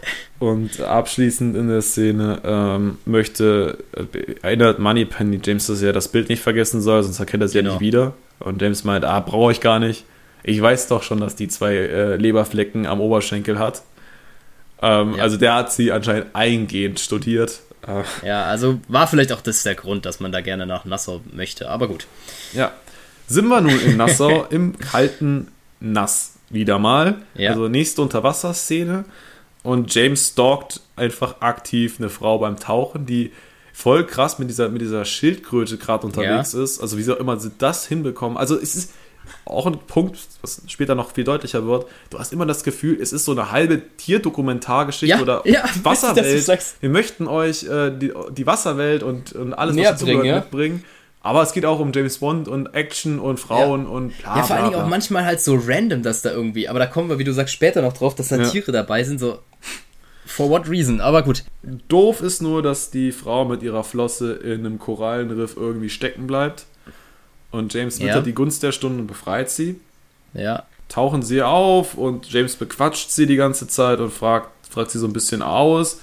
Ähm, sie ist da natürlich, also logischerweise ein bisschen zurückhaltend, weil sie kennt den Typen halt nicht. Genau. Und äh, ja, klären halt so, ja, dann gehen sie jetzt ihrer Wege und vielleicht laufen sie sich nochmal über die Füße. James geht zurück zu seinem Boot, wo, wo seine Kollegin, also die, die Paula quasi ist, die uns überhaupt nicht vorgestellt wird. Ja, ist Ja, so Learning ja. by Doing. Wo auch der Name erstmal fehlt, Ewigkeiten. Ja. Also ich konnte die auch erstmal nicht zuordnen, so ein bisschen. Weil es waren doch bis dahin jetzt auch schon einige Frauen dabei, wo ich gedacht habe, so ja, irgendwann finde ich, wird es ein bisschen unklar, wenn man die Namen dann auch nicht mehr so parat hat oder Ja. die gar nicht genannt werden. Aber Ja. Ja. aber die war ja eh uninteressant, weil James nicht mit ihr geschlafen hat, Augen, also Stimmt auch aktiv, wieder, ja. dann braucht man sich den Namen da auch nicht merken. Äh, so ungefähr. Ja, sie wollen dann los, äh, mit ihrem Losboot losdüsen und springt nicht an. Und äh, anstatt James, dass James das repariert, äh, gibt das Gänz nicht auf und zieht halt auch den Stecker Genau. aus, aus, Genau. dem, aus dem Motor. So dass er sagt, hier, äh, Madame Domino, wie wir später erfahren, Ja. kannst du uns denn mitnehmen? Oder kannst du Vielleicht- mich viel mehr mitnehmen? Genau. Vielleicht aber auch so eine Trotzreaktion, weil Paula festgestellt hat, dass Bond nicht wirklich landen konnte, obwohl Bond es so verkauft hat. Äh, also bei Domino. So. Ja, ja. Ähm, genau, und da finde ich, äh, hat es so ein bisschen was von Trotzreaktion. So, jetzt ziehe ich den Stecker ganz raus, damit ich drüben mitfahren kann und hier nochmal meine, mein Revier klar machen kann. Ja. Ja, dann lässt James seine Kollegin zurück und sagt, ja, du kommst schon ja irgendwie klar und fährt mit Domino Ich zusammen. glaube, sie ziehen sie eigentlich hinterher, weil sie wirft noch ein Seil rüber. ja, dachte ich Aber auch. aber der am Strand, am Strand Ja. siehst du nichts mehr davon. Genau. Da kommen die allein an und die laufen auch weg und keine Ahnung. Ja, sie muss allein klarkommen. Das, Ja, so viel kann man sagen. Was weiß ich. Sei es drum. Schwund ist irgendwo ein bisschen immer. Ähm, dann fahren sie ja natürlich den belebtesten Badestrand an. Ja, Gut. Und ja, gehen dann so zusammen quasi über den Strand und Ja. werden von zwei Typen beschattet. Genau, was ich da aber komisch finde, was mir da gefehlt hat, sie laufen echt ein gutes Stück über den Strand, aber keiner von beiden sagt was und sie schauen sich auch nicht wirklich an. Das fand ich irgendwie ein bisschen wie so ein Stummfilm, wo man, ich finde, da könnte man, hätte man irgendwas Nebensächliches machen können oder er flirtet ja immer so gern, hätte man da auch nochmal irgendwie, auch wenn man es schon über hat, nochmal einbringen können. Es hätte zumindest gepasst. Ich fand, so war es so ein bisschen, wir laufen jetzt einfach mal ins Off und dann nächste Szene. Genau. Aber, und ja, wie du sagst, sie wurden beobachtet. Nächste Szene sind zumindest. wir am, am Hotelpool. Beide nehmen ein Essen ein anscheinend. Und James äh, fragt halt immer weiter aus und spricht Domino auch über äh, jemanden an, der sie augenscheinlich beschattet. Dann gesteht sie, dass die Person zu ihrem Vormund gehört. Ja. Schwierig. Ähm, und dass sie dann ja. auch auf die Yacht jetzt zurück muss. Ja, und James fragt halt weiter und nennt sie dann auch dummerweise beim Namen beim, beim mhm. Abschied. Und sie ist natürlich dann vollkommen verunsichert, woher das jetzt auf einmal weiß. Also ja. das ist halt super verdächtig. Und ja. kann sich dann tatsächlich retten damit, dass der Name auf dem Fußkettchen steht. Also. Hat er Glück gehabt. Da starkes schon, Stück. Hätte er Bock geschossen, ja. Ja, und äh, dann kommt dieses, diese, dieses Zitat. Oh, sie haben aber erstaunlich scharfe Augen und er war, meinte dann noch, äh, warten Sie, bis Sie meine Zähne ja. spüren. Also, ja, ja voll oh. in der Offensive natürlich wieder. Ja, aber ich hatte sie trotzdem insgesamt in dieser Szene noch recht durchsetzungsstark so ein bisschen und selbstbewusst erlebt, weil sie auch ein paar Sachen ablehnt oder ihm ein bisschen so kontert oder sagt, ja, lass doch jetzt mal gut sein mit der Fragerei. Das fand ich eigentlich noch ganz okay. Ähm, sie war jetzt noch nicht so ganz, wie soll man sagen, ergeben, aber ja, da war er dann schon wieder sehr offensiv dabei. Dann haben wir eine Abendveranstaltung, die erst nach irgendwie so einer großen Party aussieht, aber auf einmal sind wir dann doch wieder mal im Casino weil James Bond neben dem starken Hang zum Alkoholismus natürlich auch eine dezente Spielsucht mit sich bringt, aber mit einer verdammt hohen Glückssträhne. Ja, so ein richtiger kleiner Zocker halt. Ja, ja äh, es geht an den Tisch, wo Baccarat wieder mal gezockt wird. Baccarat mit Oh, lange nicht aber mehr tatsächlich. Wichtiger Punkt, habe ich sofort ja. erkannt, weil du das so perfekt eingeführt hast im ersten Film kam sofort, es muss Baccarat sein und ich hatte das Wort auch noch parat. Das hat mich Sehr gewundert, aber ist hängen geblieben. Fand ich stark. Sag, müssen wir mal spielen. Ich weiß nicht, ob das zu zweit Sinn macht, aber ich würde es gerne mal spielen. Aber wobei, die spielen es ja dann auch recht schnell zu zweit irgendwann, weil alle irgendwie aussteigen, ne? Genau. Ähm, an dem Tisch sitzt äh, Emilio Lago plus Domino als seine Begleiterin. Und also dann wird es ein bisschen seltsam, weil James extrem hart die ganze Zeit aufs Phantom anspielt. Also ja nicht unterschwellig, sondern wirklich akt, proaktiv mehrmals. Ja, fand ich auch sehr schwierig. Hm?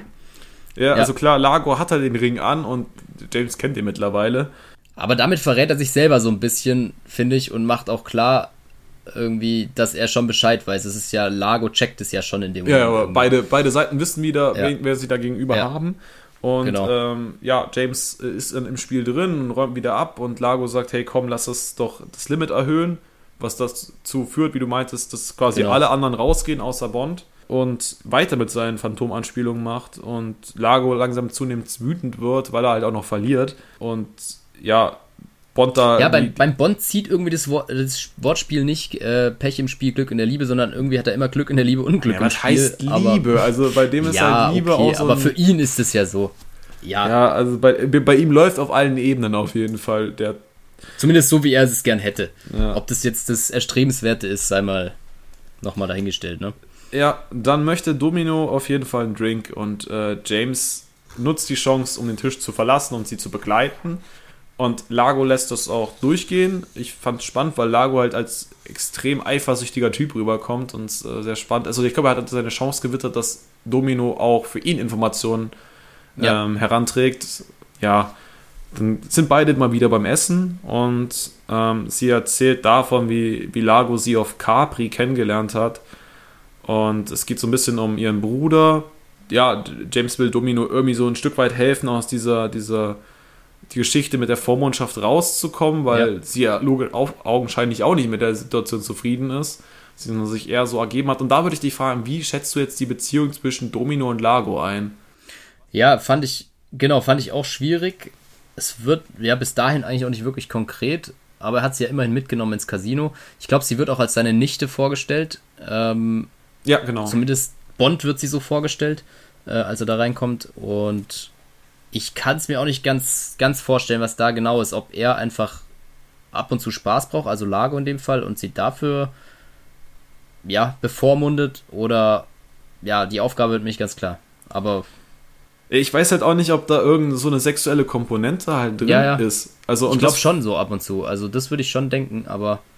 Oder ob das einfach nur so, so was Platonisches Ich habe keine Ahnung, aber es fand ich auf jeden Fall sehr spannend, weil man das halt nicht erzählt bekommt, sondern versucht irgendwie ja. rauszulesen, aber dann fällt halt ab, ganz oft der Begriff Nichte und dann macht das halt ganz, mhm. das Ganze halt schon wieder schwierig. Wenig Sinn. Aber sie sagt ja auch, Nichte klingt nur besser als irgendwas anderes. Ja, ähm, genau. Also sie ist ja mit diesem Titel auch nicht wirklich zufrieden. Man merkt auf jeden Fall, dass Domino auch Angst vor, vor Lago hat. Ja. Ähm, ja. Und ja, genau, also da irgendwie nicht jetzt die ist, die da sich gerne in dieser Rolle befindet. Ja, und auch nicht einfach weg kann. Also es ist schon, nee. Vormund trifft es eigentlich so gesehen schon. Äh, ja. Dann lädt Lago James zum Essen ein und äh, fragt beim Weggehen Domino auch noch nach aus, ob James, also ob sie irgendwelche Infos über James Bond hat. Hat sie halt nicht de facto, weil das ganze Gespräch nur um sie und Lago ging. Ähm, hätte sie ihm auch nichts erzählen können, aber hätte sie wahrscheinlich Genau. auch nicht gemacht. Dann sind wir wieder bei einer bekannten, äh, James Bond befindet sich in einem Hotel. Die Rezeptionistin ist anscheinend auch schon direkt verschossen in James, weil sie ihm Ja. extrem offensive Blicke Ja. zuwirft beim Weggehen.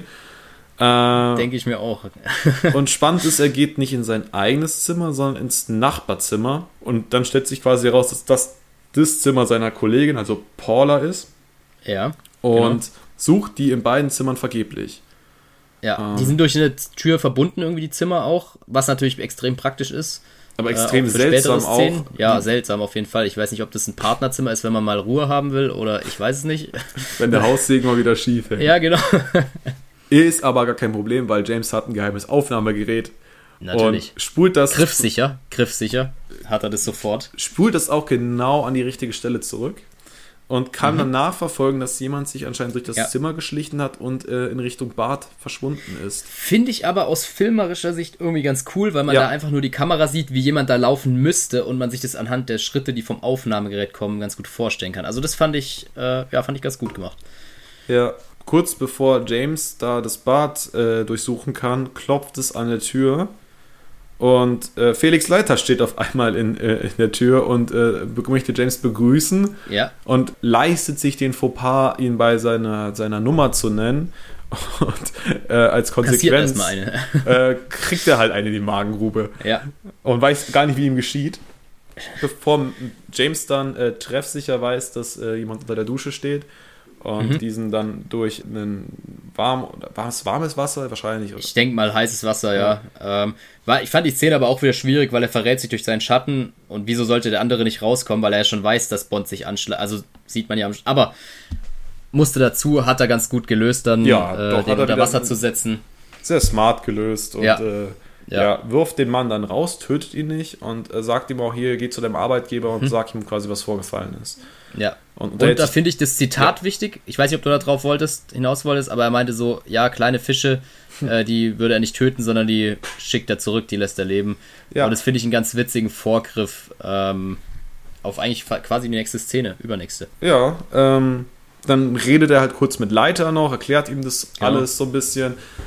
Also ich finde auch, Leiter spielt jetzt überhaupt keine re relevante Rolle, Nee. der ist halt immer so ein bisschen Stimmt, mit dabei, aber also irgendwas dazu beitragen tut er jetzt halt nicht direkt, aber nun gut. Dann geht der besagte Mann oder ja, Handlanger im weitesten Sinne von Lago zu dessen Villa und möchte berichten. Ja, Und Lago wird äh, sehr, sehr wütend und sehr, sehr ausfallend, schlägt den Mann und äh, lässt ihn dann, wie du schon sagtest, äh, Genau. kleine Fische ins Wasser zurück. Äh, nur doof, dass das Wasser ein Pool voller Haie ist. Interessant fand ich noch die Villa oder das Anwesen, dass das Palmyra heißt. Ich habe versucht, darüber was herauszufinden, ob es in irgendeine Anlehnung ist, weil es ja eine syrische äh, historische Stadt ist, aber habe ich tatsächlich nichts gefunden, warum das so ist. Es ist wohl im Roman auch so genannt. Ähm, Hätte mich irgendwie interessiert, ob man damit was verbinden wollte, aber ja, gab es jetzt nicht wirklich gute Infos zu. In der nächsten Szene machen sich Bond, Paula und Felix auf zu so einem geheimen Kellerversteck. Und wir haben den Auftritt von Q. Diesmal im Außeneinsatz und darf Mhm. ein paar neue Gadgets mitbringen. Und es ist pure Begeisterung in, bei James doch zu finden. Auf jeden Wie, Fall. ja, genau. Und in dem Moment, wo er auftritt, hatte ich so das, das typische Bild vor Augen, dass Q wie so ein typischer Allmann in Mallorca am Strand um die Ecke kommt. Kn die Strümpfe bis in die Kniekehlen gezogen, Strohhut und so ein richtig schlechtes Hawaii-Hemd. Also fand ich aber auch schon wieder echt geil. Also da musste ich wirklich lachen und hatte meinen Spaß dran. Ähm, und dann auch die Begrüßung. Also die Szene fand ich, fand ich sehr gelungen, gleich, gleich von, von Beginn weg. Also, du hast wieder dieses neckische äh, Zusammenspiel zwischen Q, dessen, dem seine Gadgets ultra wichtig sind und er genau weiß, die kriege ich nie heil zurück. Ja. Und James alles scheißegal ist und einfach nicht zuhört und macht und Genau. tut. Aber Q dann halt auch voll bedient ist, dass äh, Bond überhaupt keine Ernsthaftigkeit da an Nee. den Tag legt, äh, fand, ich, fand ich schon sehr geil gemacht. Also Ja. hat mir sehr gut gefallen. Ja, dann, dann fassen wir einfach kurz zusammen, was er so kriegt. Er kriegt einen, einen Geigerzähler integriert in eine Uhr. Ja, Er bekommt Genau. eine Unterwasserkamera mit Infrarot und auch einem Geigerzähler integriert. Mhm. Was er alles nicht zu wertschätzen weiß. Nee, ja. er ist dann irgendwo ganz woanders unterwegs äh, wieder und spielt an, an, diesem, an diesem Antrieb rum. Ja, ähm, ja er hält noch ein, ein, Leuchtsignal und so, eine, so einem Atemstäbchen quasi, äh, mit dem er ja. atmen kann ohne Flasche. Ähm, und ab, ab, äh, abschließend erhält er noch so einen Sender zum Schlucken quasi. Radioaktiv. Ja. Weiß nicht wie gesund, aber gut, um ihn quasi zu verfolgen. Wir haben eine Blende nach London, wo die, das Ministerium inklusive M weitere Anweisungen vom Phantom erhält, also wo und was genau ja. äh, wie hinterlegt werden soll und dann erhalten sie dann die Rückschlüsse über die Bomben, über eine spezielle Frequenz. Ähm, genau, und, und, haben auch so ein bisschen die Hoffnung an 007 und Co. Ähm, aufgegeben. Ja, äh, genau. Dass das wirklich was wird. Also sie bereiten sich so ein bisschen darauf vor, dass sie den Preis halt zahlen müssen. Und, genau, sie ja. sagen aktiv, äh, wir warten so lange wie, mög wie, wie, möglich mit der Bezahlung, aber irgendwann müssen wir sie halt bezahlen und ähm, ja, ja, können jetzt nicht ewig warten. Dann sind Bond und Felix in der Nähe von der Disco Volantis unterwegs, ähm, wo Bond dann sich auf Tauchgang macht, nächste Unterwasserszene, ja. äh, um anschließend die Yacht am unteren Kiel meine ich. Ja, am Kiel, ja. Ja, ähm, nach Radioaktivität, so sagen, ja? Radioaktivität zu untersuchen oder Bilder zu machen. Wird dann dummerweise von einer Taucherpatrouille erwischt. Das, das ja. habe ich auch noch nicht Wo gesehen in dem Film. Dass du jemanden hast, der unter Wasser eine Schicht hat. Okay, jetzt schwimmst du hier eine Stunde lang, bis die Flasche leer ist, unterm Schiff lang und guckst, dass keine Sau hier rankommt. Ja, und ich habe mich gefragt, wie die da so nah vor Anker liegen können äh, bei der Yacht weil unter Wasser scheint es ja eine Patrouille zu geben, aber Oberwasser oder über, oberhalb vom Wasser auf dem Schiff, also der Disco Volante, juckt es irgendwie keinen, dass da jetzt ein Boot vor Anker liegt und halt jemand tauchen geht oder kriegt keiner mit, ich weiß es nicht. Aber ist ja auch dunkel. Die beiden haben dann auf jeden Fall so ein Unterwasser-Techtelmechtel, ähm, also es geht auch gar nicht so darum, sich so äh, irgendwie zu erschießen oder so, geht ja auch de facto nicht so einfach äh, unter Wasser, ja. wenn dann mit einer Harpune äh, sondern sich eher die, Sauerstoff, äh, die Sauerstoffzufuhr zu kappen. Äh, schafft dann auch James und macht noch ein Foto. Währenddessen ist aber der Alarm schon längst ausgelöst mit auch Unterwasserkameras. Also ja, ähm, alles dran. Lager und Co. wissen Bescheid äh, und wird damit Handgranaten attackiert von, vom, vom Bord. Das fand ich auch eine geile Szene. Ich fand geil, wie der Vargas, oder der sich später als Vargas rausstellt, einer der Handlanger, äh, die Granaten da reinwirft. Der, der sieht aus wie so ein Kind, das verspielt richtig Bock hat, jetzt die Dinger da reinzuwerfen und so freudig die über Bord gehen lässt, äh, fand ich irgendwie, ja, der Sachlage nicht so ganz angemessen, aber hatte was Witziges. Ich weiß nicht, ob es beabsichtigt war, aber ja. Äh, ja. ja du hast dir wahrscheinlich nicht aufgefallen.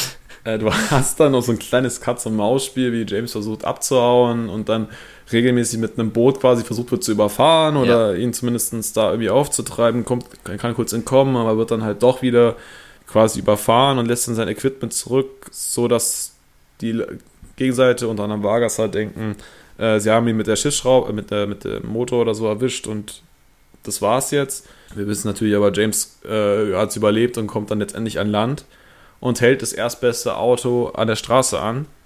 Und das ist natürlich dummerweise jemand, wo er vielleicht nicht so unbedingt hätte reinsteigen sollen. Ja.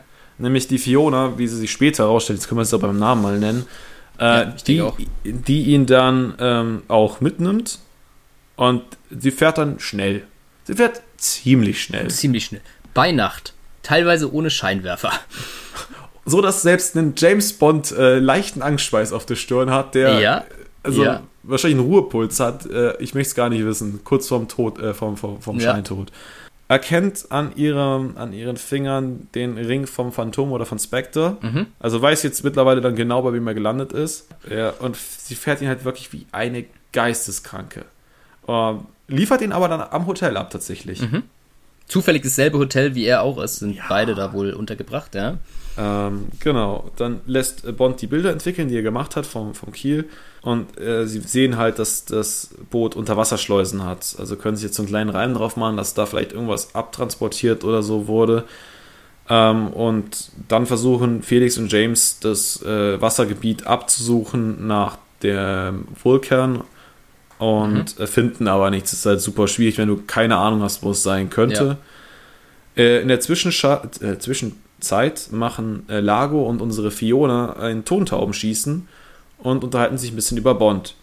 Wobei Fiona sich rechtfertigen muss, warum sie Bond nicht getötet hat, weil die Chance hätte Ja. sie auf jeden Fall gehabt. Und äh, sie meint dann einfach, ja, das hätte dann die Regierung mitbekommen und hätte damit dann quasi bestätigt, dass er auf einer sehr, sehr heißen Spur ist und hätten dann halt irgendwie geschickt, der Genau. mehr herausgefunden hätte. Ähm, sie besteht aber auf James Tod und möchte den auch auf jeden Fall äh, selbst in die Hand nehmen. Warum auch immer sie jetzt da so einen Tatendrang hat. Das weiß ich auch nicht, das wird- das schließt sich mir auch nicht, aber Und dann ist mir was aufgefallen. Ich weiß es nicht, das ist super detailliert gewesen, aber die Einstellung, so die Kameraeinstellung beim ersten Shot auf das Wasser, beim Tontaubenschießen, da hatte ich Ja. das Gefühl, die Linse ist super dreckig.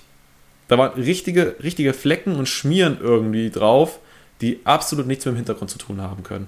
Das war später an der Stelle nochmal. tatsächlich auch an einer Stelle aufgefallen. Ich habe es mir leider nicht notiert. Äh, ich weiß nicht mehr, wo das war. Es kann sein, dass es mir auch da aufgefallen ist.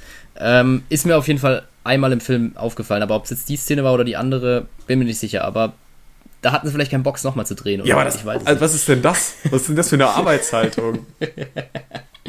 Scheiß drauf, einfach mal, gib ihm und was drin ist im Kasten, bleibt drin. Da, da machen sie keine, keine halben Sachen, du. Dann währenddessen nutzen äh, ähm, Felix und James die Heli-Zeit und inspizieren die Villa.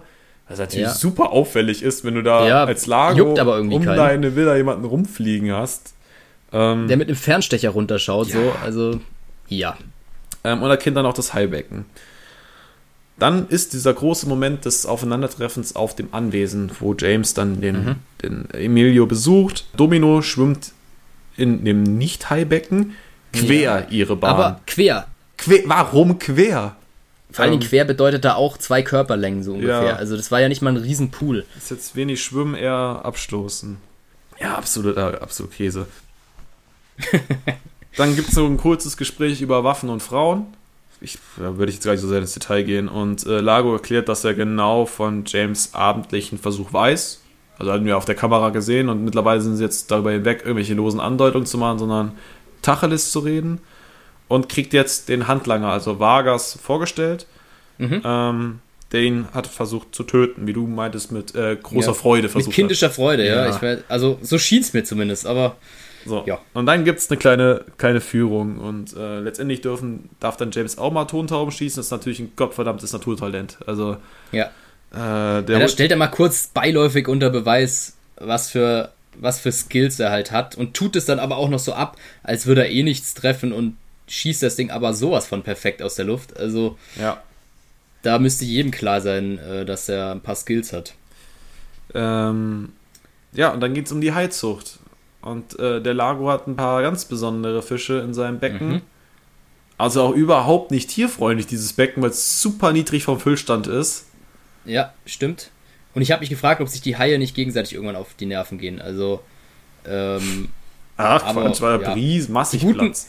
ja, die guten Goldkrottenhaie, die er da hat, äh, aus einer ganz speziellen Bucht, ähm, ja, die machen sowas nicht. Und die sind für wissenschaftliche Zwecke natürlich. Und sind Das die wildesten und gefährlichsten ihrer Art. Ja. Aha. Nur Ähm. dumm, dass es die Art in echt halt nicht gegeben hat. Aber für, so, für so einen Film finde ich das okay. Darf man, darf man schon mal was erfinden. Ja, ähm, dann nach diesem Exkurs in, in die große Heilkunde äh, darf äh, James Domino am Abend zum Karneval ausführen, hat er die Erlaubnis ihres Vormundes bekommen. Und dann haben wir eine Blende auf das Zimmer von James, in dem sich Paula befindet und Fiona dort äh, reinkommt, die dann ähm, erkennt, oh, da hat der James vielleicht eine Verabredung und möchte in ihr eigenes Zimmer gehen, um ihm da den, den, die Privatsphäre tatsächlich zu lassen. Das ist jetzt auch ein Begriff, den wir Genau. jetzt nicht so oft hören. Äh, und wird dann dort von Lagos Männern überwältigt. Und Fiona schnüffelt und findet recht schnell die Bilder vom, vom, vom Schiff. Und ist damit ganz gut im Bilde, was so abging. Mehr ist aus der Szene dann wahrscheinlich auch nicht rauszuholen. Die wird recht kurz gehalten. Und dann haben wir Rambazamba am Karneval, du. Immer mal wieder diese Karnevalsblenden. Ähm, Die finde ich sehr verwirrend und sehr viel Information visuell für.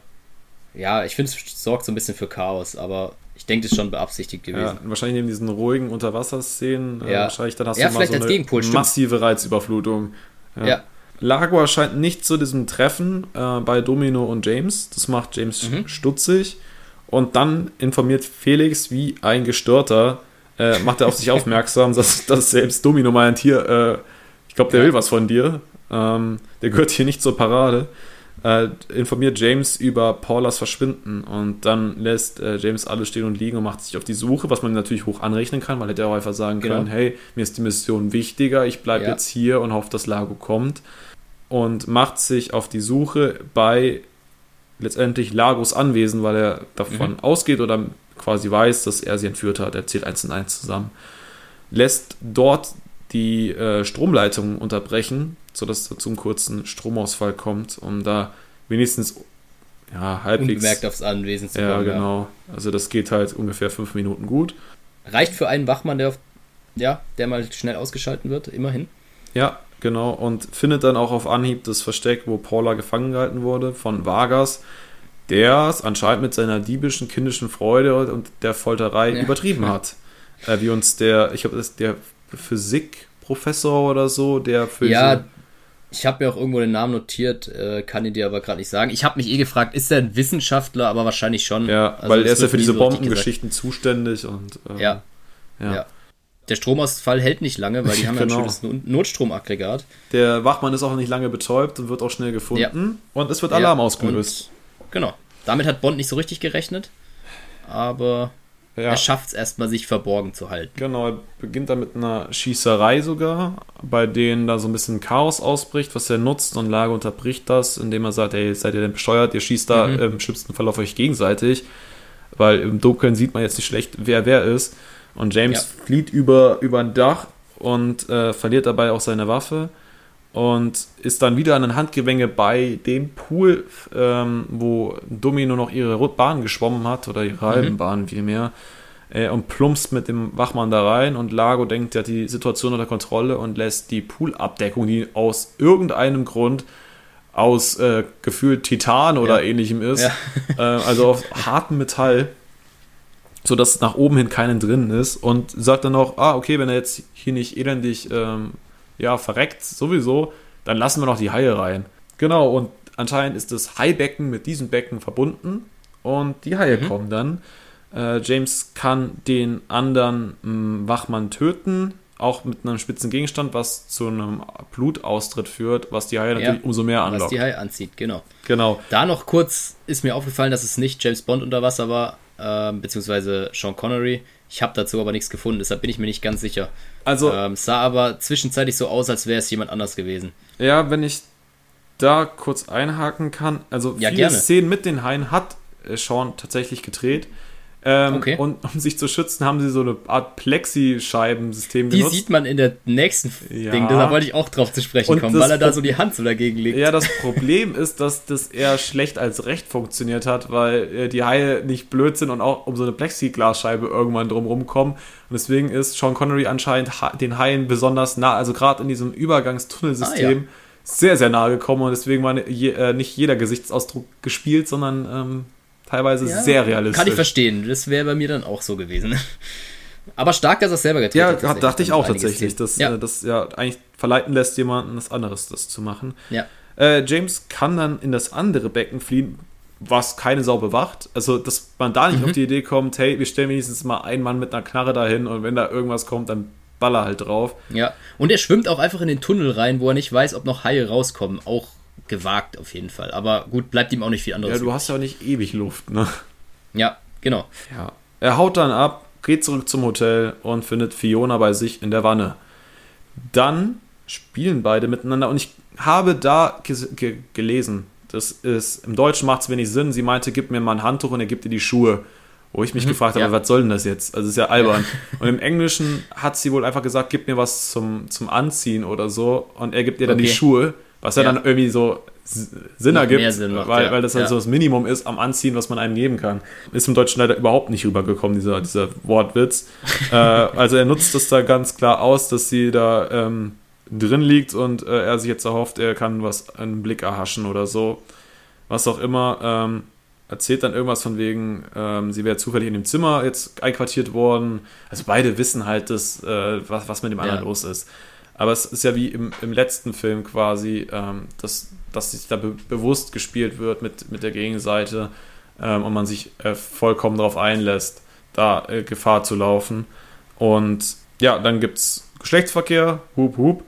Und es kommt als irgendwelche ominösen Raubtiervergleiche, die ich ganz, ganz schwierig finde. Ja, finde ich auch sehr schwierig, ja. Also beide schlafen mit, miteinander um was auch immer. Ich, also da ist ja keine Notwendigkeit. Höchstens bei ihr Ja. noch, weil sie ja noch die Handlanger anscheinend bestellt hat oder Ja. auf die wartet.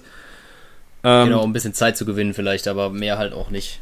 Dann haben wir wieder so eine Karnevals-Rambazamba-Blende. Vielleicht war das so eine Metapher für den, den äh, Geschlechtsverkehr. Ich weiß es nicht. Wie Äh, arg es abgeht, ja, das könnte natürlich Äh, sein. beide machen sich fertig, wollen dann los. Und äh, Fiona stellt dann Bond mit Hilfe von, von Vargas und Co. Und äh, wollen den halt entführen oder ja, abtransportieren und ähm, stecken dann im Verkehr fest. Mm. Ah, na, James meinte sogar noch, er hätte, äh, er hätte alles für König und Vaterland getan. Ja. Äh, Ja. in, in diesem Sinne. Ähm, Ja, sie haben sich da so ein bisschen rhetorisch duelliert. Er Genau. war auch kurz gekränkt von ihr, glaube ich, dass sie ihn so hintergangen hat, aber war auch schnell wieder Herr der Lage und hat dann gekontert auf seine Weise. Ja, genau. Sie hat ihn auch noch äh, rund gemacht, dass, dass er sich Ja. ja. so viel auf sich einbildet mit seiner Anziehungskraft auf Frauen und sowas. Genau. Und er dann am Ende einfach gemeint hat, ja, das wäre Berufsrisiko. Ähm, Genau. dann fahren sie los und aus irgendeinem idiotischen Grund wollen sie da durch, durch die Parade fahren, äh, was natürlich im Stau endet. Und äh, dann kommt einer von diesen extrem beliebten Straßenverkäufern und möchte gerne Mhm. seine halb ausgetrunkenen Fusel verkaufen. Das kommt James ganz gelegen, der tritt ihm oder befördert diese Flasche auf, auf den Sitz und nutzt die Gunst der Stunde, dass sich. War das Fiona, die sich was anzünden wollte? Ja, Fiona wollte sich eine Zigarette anzünden. und äh, steckt damit das ganze Interieur da mal wieder in Brand und Ja. kann da die Chance nutzen zu fliehen. Wird dann aber angeschossen oder so. Ne? Angesch ja, das habe ich auch nicht genau verstanden. Es muss aber so, ich habe beim zweiten Mal schauen nochmal drauf geachtet. Von der Bilderfolge müsste es äh, angeschossen sein. Ich finde aber, man sieht es nicht wirklich. Ähm, außer, dass er irgendwie blutet am Bein halt. Ich gehe davon aus, dass er getroffen wurde. Äh, ja. Auf jeden Fall auch, auch wild, dass niemand anders getroffen wird, sondern er, weil er rennt ja auf diese Masse zu, die da zuschaut bei dem Karneval. Ja. Aber Ähm, guter Schütze. Ja, genau, er flieht halt in die Parade rein und Mhm. versteckt sich dort unter einem Wagen. Ist halt nur blöd, dass man seine Wunde recht gut verfolgen kann. Ja. Haut dann irgendwann aus der Parade auch ab. Also wir befinden uns jetzt relativ lange in dieser Karnevalsparade tatsächlich. Ja. Ähm, ich finde, die hat mich so ein bisschen durch, durch das Chaos so ein bisschen unruhig gemacht. Also, die hätte man auch. Also, der Gedanke dahinter finde ich cool, dass er sich da versteckt, aber dann haben wir auch wieder die nonverbalen Szenen, weil es da so laut ist. Hätte man vielleicht auch kürzer halten können, aber Ja, vor allem, ich glaube, die hatten diese, diese Parade da irgendwie ins Leben gerufen und gedacht, jetzt müssen wir die auch richtig nutzen. Ja. Und das Ja. hast du halt gemerkt, dass die, die szenischen Elemente reingepackt wurden und dann nochmal richtig das Ding durchgeritten wurde. ja. Ähm, er flieht dann in den Kiss Kiss Club, was gar kein Club ist, er ist so ein Freilichtding und verbindet sich dort selbst auf dem WC, und geht dann an die Bar und denkt, er hat seine Verfolger abgeschüttelt. Aber Pustekuchen, die haben ihn quasi schon eingekesselt aus der sicherer Distanz. Und er denkt, okay, dann fordere ich jetzt irgendeine Dame zum Tanz auf und kann vielleicht wieder durch die Masse verschwinden. Das hat auch geklappt und die war natürlich Ja. auch ganz begeistert davon, dass er sie aufgefordert hat. Und ihr den Drink aus der Hand gerissen hat noch dazu. Also, sehr selbstbestimmt war die Dame nicht, aber gut. Aber dann funkt Fiona nach nicht mal äh, 10 Sekunden dazwischen und äh, möchte da einen Partnertausch. Und äh, die Dame saust ein bisschen enttäuscht und äh, leicht äh, Ja. wütend auch ab und sagt, ja, hättest doch sagen können, dass du eine Frau hast oder so. Ähm, und beide tanzen, unterhalten sich. Also unterhalten sich ist vielleicht ein bisschen untertrieben. Ja.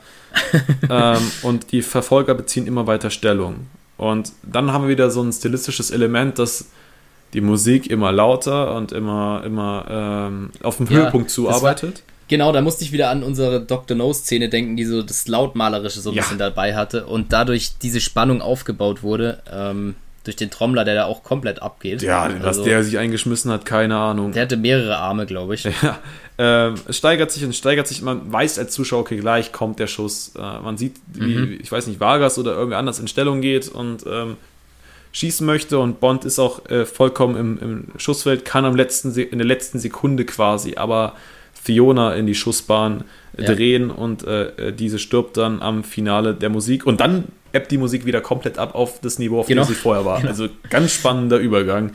Ja, Fiona ist tot und Bond platziert sie dann an einem Tisch und sagt, ja, die ist, Wird nicht weiter stören. ja, genau, die ist tot. Ähm, anstatt irgendwie zu sagen, ähm, sie ist kaputt oder sowas.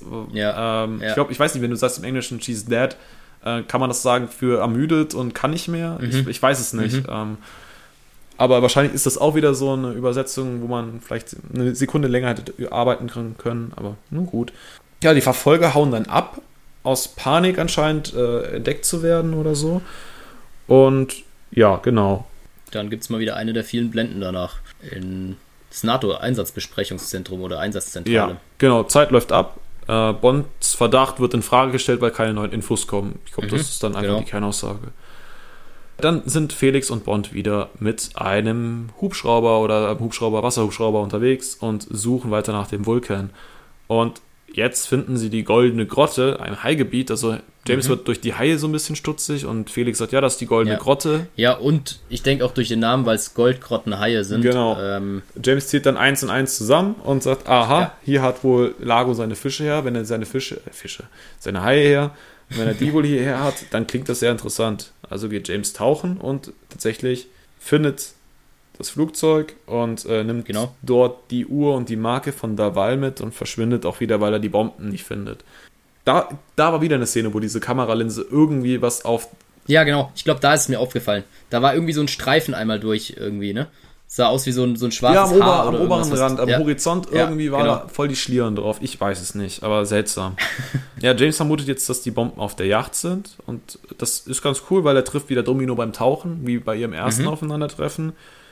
Und die kommen sich da sehr nah und da wird irgendwie so eine Art Sexanspielung auch noch gemacht. Ich ja, ja, ich, ich weiß zwar nicht, wie es funktioniert unter Wasser. Ich, ich, ich habe mein Kopfkino ausgeschaltet, ich hatte ja richtiges Kino. Ähm, aber da fällt danach auch noch eine Bemerkung, dass die Fische hoffentlich nicht ja, so genau. arg gestört wurden oder so. Die armen Fische. Äh, also die Unterwasserwelt bleibt da weiter Thema. Ja, auch die Unterwasserwelt äh, ist anscheinend angepisst, weil Domino in den Seeigel reintritt. Äh, ja. Ist aber kein Problem. Ja. James saugt dir den Stachel aus dem Fuß raus. Ist ja gar kein Problem mit dem James Bond, bist du immer auf der sicheren Seite. Und das Gespräch läuft dann irgendwann auf Daval hinaus und James äh, quasi kann seine, seinen Verdacht bestätigen durch die, durch genau. die ähm, Habseligkeiten, genau. ja, die er mitgenommen hat. Und das macht Domino natürlich extrem fertig und ja, James klärt dann in dem Zug auch Domino über Lago auf. Mhm. Und man sieht im Hintergrund, wie Vargas da rumschleicht äh, und die beiden beobachtet. Und das ist so der Moment, wo James versucht, quasi Domino auf seine Seite zu ziehen. Also ich glaube, das war ja die Intention genau. sogar dahinter, zu sagen, ja, hey, ja ich habe dich an der Quelle, ja. du kannst für mich so viel Infos rausfinden. Es ist halt aber nicht ganz ungefährlich und das erklärt er nicht so wirklich, ja. äh, das Berufsrisiko, was nee, er trägt. das lässt er weg. Genau, und äh, sie sagt dann auch noch, ja, hier hinter dir ist Vargas, äh, pass auf, der wird dich gleich erschießen mhm. quasi.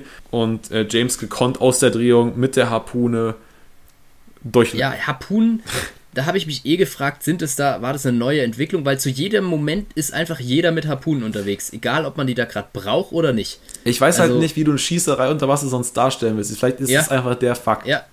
Aber die ziehen immer, wenn sie unter Wasser gehen, ist immer eine Harpune mit ja. dabei. So, vielleicht haben sie auch Angst vor Haien, ich weiß nicht, wobei die hm. normalerweise ja nichts machen. Äh, solange nicht irgendwo krass Blut austritt oder die komplett am Verhungern sind. So ist zumindest mein Kenntnisstand. Aber trifft auf jeden Fall gut, würde ich ja, sagen, der Bond. Der, äh, auch nicht unter Wasser. Vargas ist äh, dann weg vom Fenster. Domino interessiert das überhaupt nicht, dass da gerade eine Person gestorben ist. Also überhaupt nicht. Ähm, ja, die ist hart im Nehmen. So. Sagt, ja, okay, ich äh, bespitze quasi Lago für dich, aber ich will auch Rache für meinen Bruder. Und verrät dann noch James so, ein, so eine Art Secret Spot äh, von Lago, wo sie nicht genau mhm. weiß, was es damit auf sich hat. James geht den natürlich direkt äh, erkunden und beobachtet, wie dort Lagos Männer ähm, Taucherausrüstung deponieren ja, und denkt, jetzt ist eine gute Gelegenheit, meinen Sender mal zu schlucken ja, und äh, ja. mich verfolgen zu lassen durch die anderen.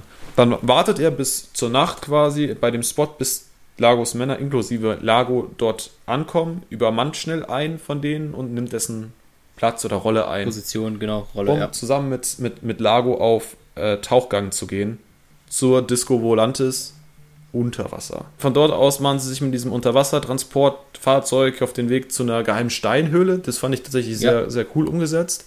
Dort, sind, dort waren die Bomben versteckt, deswegen konnte James auch keinen Ausschlag finden auf, an dem ja. Boot, die jetzt wieder zum Schiff gebracht werden sollen.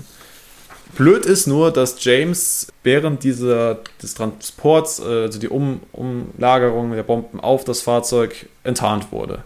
Durch diese Unterwasserfackel oder was auch immer. Und dann beginnt so ein Unterwasserkampf mal wieder. Und das ist, ich weiß nicht, das ist so absolut undynamisch einfach. Das ist so, so ja. ein Hin und Her. Und ich also, die kannst du halt auch nicht geil umsetzen. Also, weil. Ja, ist schwierig. Und ich, was ich aber auch nicht verstanden habe, da hätte man Bond ein für alle Male ausschalten können. aber ähm, Lago befiehlt nur einen auf ihn anzusetzen. Die anderen kümmern sich schon mal, dass die Bomben rauskommen, macht ja auch Sinn. Aber der war da ziemlich zuversichtlich, dass Bond nicht schon wieder jemand unter Wasser umbringen kann, sondern es diesmal Bond erwischt. Aber gut. Genau, die hauen ab und sperren ihn ein und denken, damit ja. ist die Sache geritzt. Dann haben wir die Blende auf Domino, die den Kamerageigerzähler von James quasi nutzt und äh, sieht auch einen Ausschlag, weil Lago mittlerweile am Schiff angekommen ist, die Bombe mhm. dort vorhanden ist und Lago erwischt sie dabei und zerstört den Geigerzähler und äh, findet halt raus, dass sie, er, dass sie ihn hintergangen hat. Und das findet er überhaupt nicht lustig. Äh, sperrt sich mit ihr ins Zimmer ein und dann wird erstmal offen gelassen, was passiert. Wir sind jetzt erstmal bei James, der eine Art Ausgang aus diesem Höhlensystem findet. Ja, ähm, zumindest irgendwie ein Luftschacht quasi, kann man sich vielleicht so vorstellen. Genau. Äh, aber der erstmal unbezwingbar erscheint.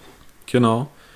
Und jetzt sind wir wieder bei Lago, der in der Zwischenzeit Domino auf dem Bett gefesselt hat und meint, äh, hier mit äh, Eis und Zigarre, also mit extremer Kälte und extremer Hitze, ja. kann er sie so lange foltern.